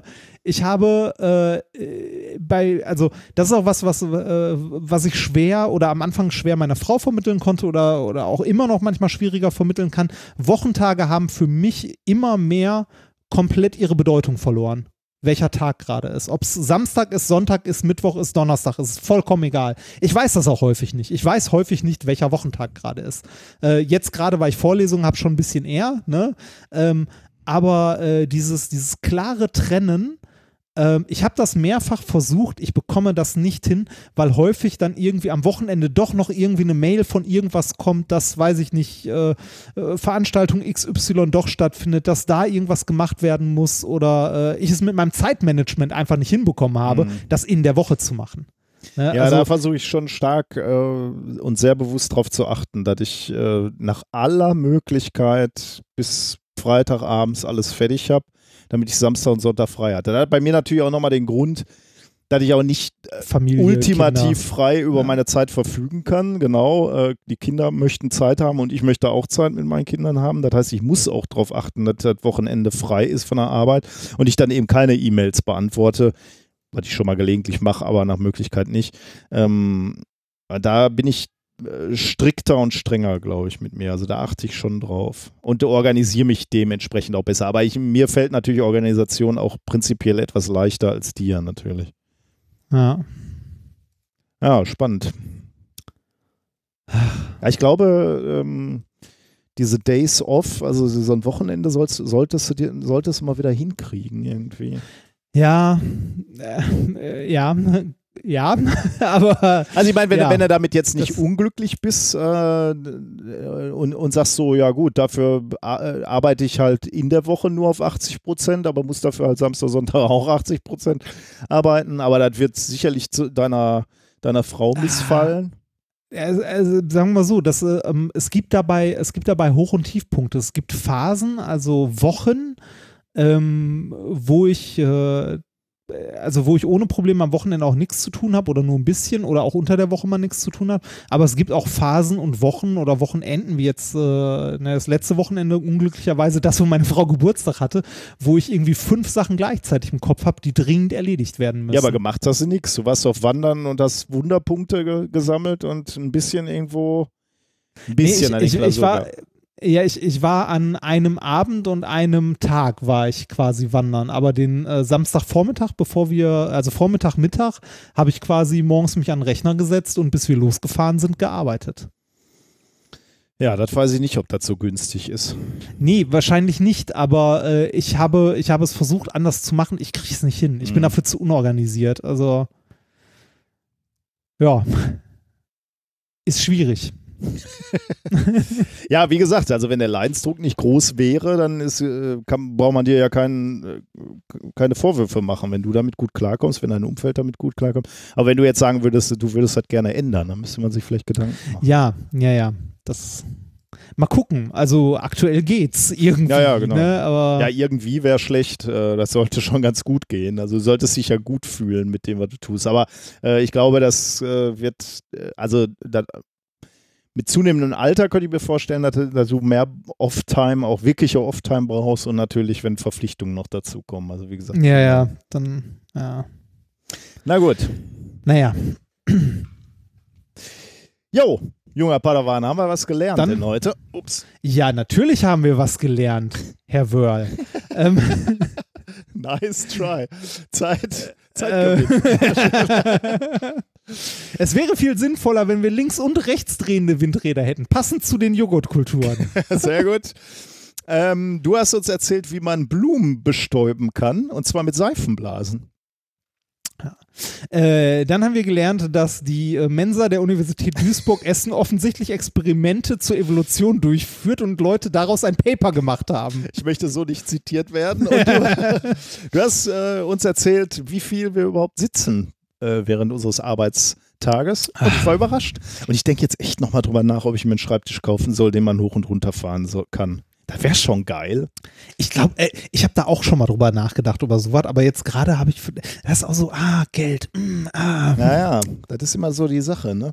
Und ich weiß auch nicht, ja. wie oft ich das dann nutze, ob ich, also wie ja. oft fährt man dann das Ding hoch? Aber ich finde es jetzt bei der, also könnte ich dann während der Aufnahme auch sagen, ach, jetzt setze ich mich mal wieder und dann fahre ich das Ding wieder runter? Da genau, dann, dann, hört ihr in Zukunft im ja. Hintergrund immer so ein Der alte Mann fährt wieder hoch und runter. Ah, ich denke nochmal drüber nach. Ich, ich, ich fände das ja sehr schön konsequent, wenn man das so machen würde, den Schreibtisch hochfahren und dann einfach nur so die Gasdruckfeder am Stuhl höher machen. genau. Nee, ähm, aber die, dieses Hoch- und Runterfahren, also ähm, da musst du dann ja auch wirklich alles an deinem Schreibtisch mit irgendwie. Ja, genau. Äh, so Verkabelung muss man dann so genau gucken, wie das. Äh ja, die, die, Verkabelung muss mit in dem Draht, also in dem Drahtgestell unterm Schreibtisch hängen. Ja, ja, genau, nicht, also da darf maximal nachher noch ein Kabel für Strom oder so oder für Internet. Äh, da darf nachher ein Kabel irgendwie rund, ein oder zwei Kabel dürfen runtergehen, aber viel mehr darf da nicht. Aber Bock hätte ich da schon drauf. Ja. Das so, da merkt man, dass man alt wird, ne? wenn man denkt so, boah, jetzt so ein verstellbarer Schreibtisch, das wäre doch mal. Aber ist schon geil, oder? ja, ja, irgendwie schon. Irgendwie Aber dann, schon. dann, äh, bei mir stellt sich dann auch immer schon die Frage, okay, äh, wenn, wenn ich jetzt so einen haben wollen würde, wo würde ich mir den installieren? An der Uni hänge ich acht Stunden rum. Normalerweise, wenn nicht gerade Corona ist, hier zu Hause nicht so viel. Dann habe ich schon wieder beim Podcasten, habe ich schon wieder nicht. Ne? Ähm, ja. Das ist dann auch blöd. Da brauchst du zwei, äh, genau. Äh, ne, sagen, sagen, wir mal so, sagen wir mal so, an der Universität, ne, dort, wo Wissen geschafft wird, wo die zukünftigen Generationen geprägt werden, das sollte doch wohl unserem Vater Staat, unseren Steuerzahlern, ja. Ich wüsste, da, da ich wüsste nicht mehr, weil ich da, wahrscheinlich muss ich dann irgendwie der muss einen die Arbeitssicherheit, genau, ja, irgendwie sowas. Ne? Du musst nur, ich, ich, glaube, ich glaube, du kriegst sowas bezahlt, wenn du ein entsprechendes Rückenleiden vor. Äh, da habe ich schon wieder also keinen vor, Bock. Da bin ich zu stolz kannst. für. Ich bin ja? Athlet, ich habe keine Leiden. Ja. äh, also bei, bei Ikea kostet so ein Ding 600 Euro mit so einer kleinen Wippe rechts und dann kannst du ihn hoch und runter fahren, automatisch. Ist das dann nur das, also schon mit allem, mit äh, Tischplatte und allem? Mit, mit allem drum und dran. Schreibtische, Sitz, Steh, Schwarz. Er heißt Idesen. Idesen? Idäsen. Also ein A mit so einem, also so ein, so ein Angström-A. Das äh, spricht man, glaube ich, O aus. Ich war Echt? nämlich- Ich, ich hätte gedacht, es wäre ein Ä. Ich war mal in, in Schweden äh, in Oh. Bo Bostad und das schrieb sich auch äh, eigentlich Barstadt mit, äh, mit dem A äh, Angström O drauf. Dann ist es Idosen.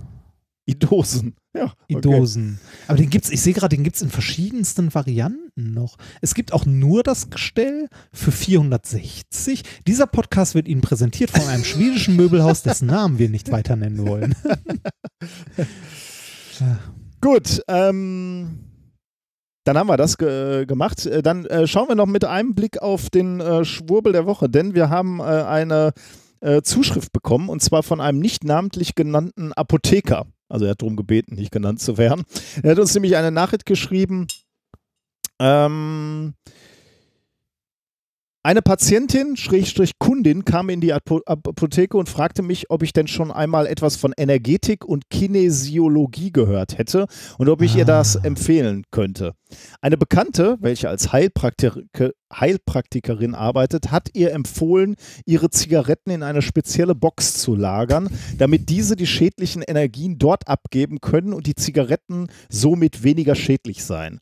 Ich habe versucht, ihr zu erklären, dass es wesentlich gesünder sei, mit dem Rauchen aufzuhören und gegebenenfalls auf Nikotinkaugummis oder andere Hilfsmittel umzusteigen. Es ist nicht nur wesentlich gesünder, dass, also ich finde, zu sagen, es ist wesentlich gesünder mit dem Rauchen aufzuhören, hört sich so ein bisschen so an, als ob Alpha Energy auch was bringen würde.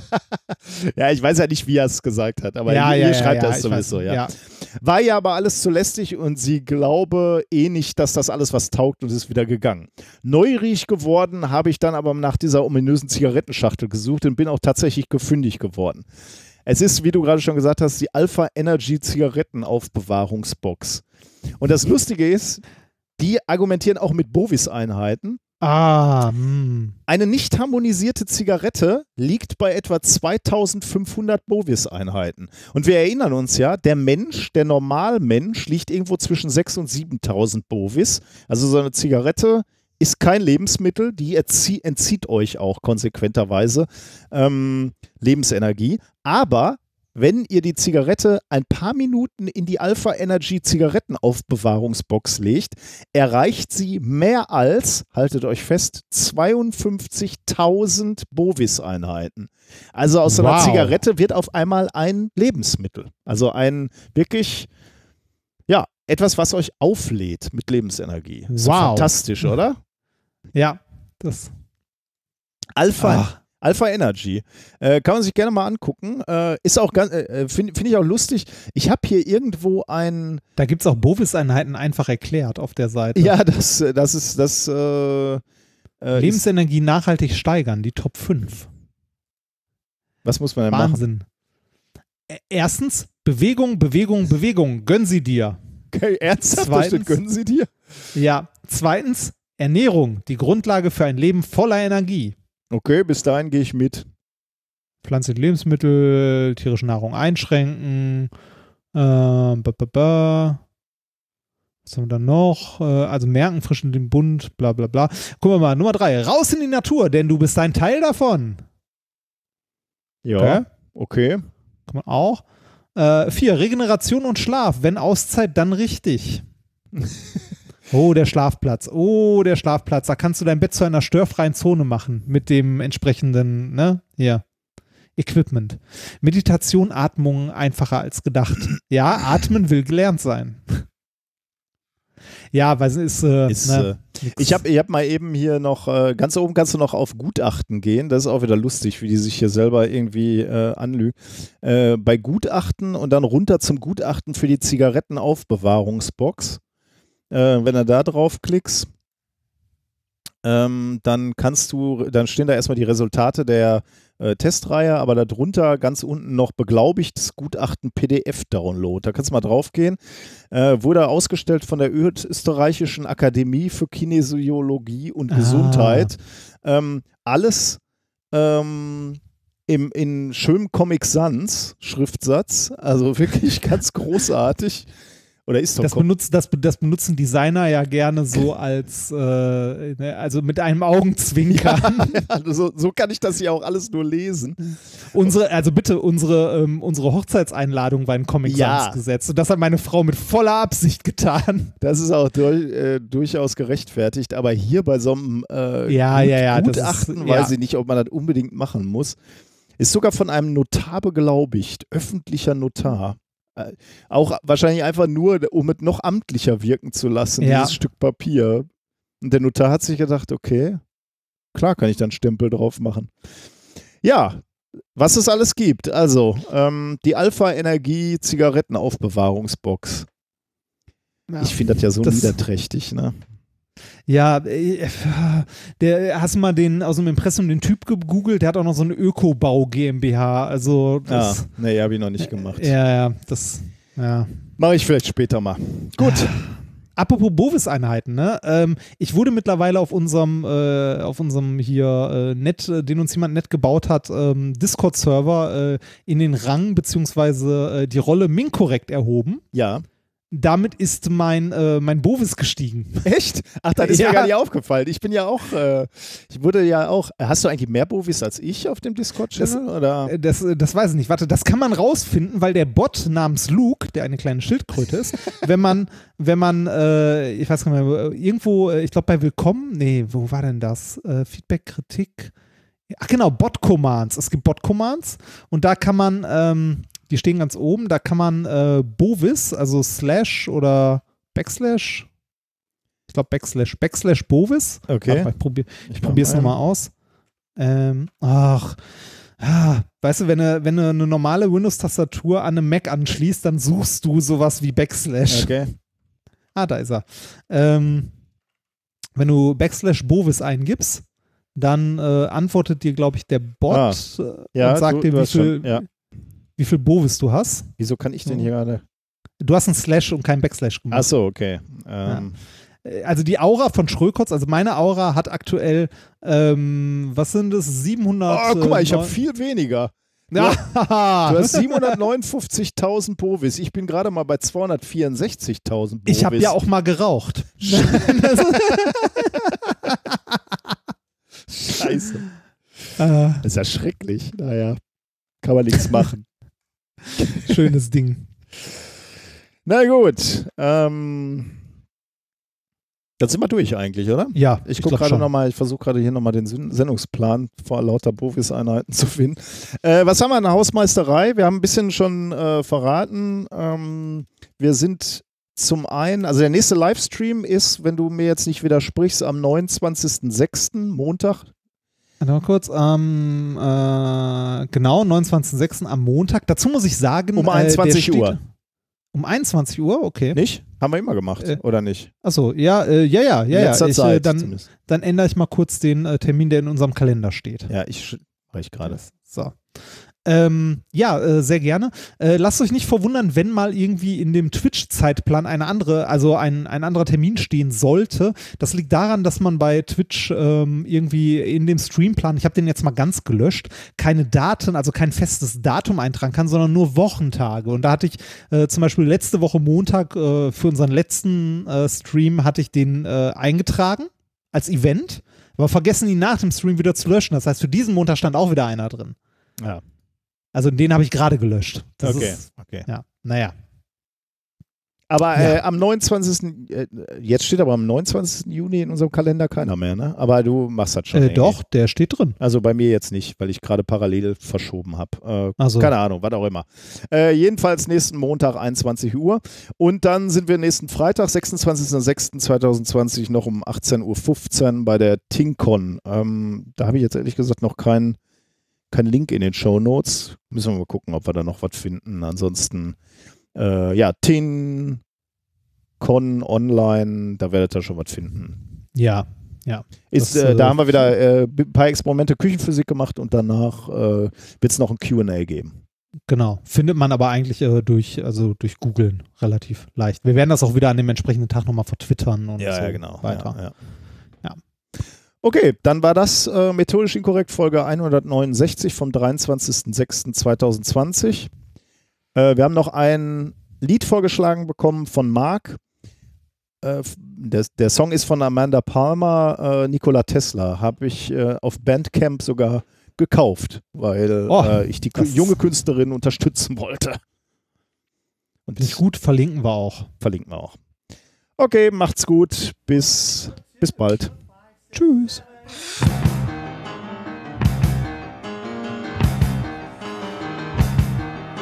I met Nikola Tesla in a diner in New York. He was eating cotton candy in the dark. I sat down at his table and I asked him for a light. When his eyes met mine, I thought I felt his spark. His glance was like an x ray and he looked me to the bone. A touch from him, my blood began to boil. It was the 24th of March, he had a really cute mustache and then he kissed me in an alley and I felt my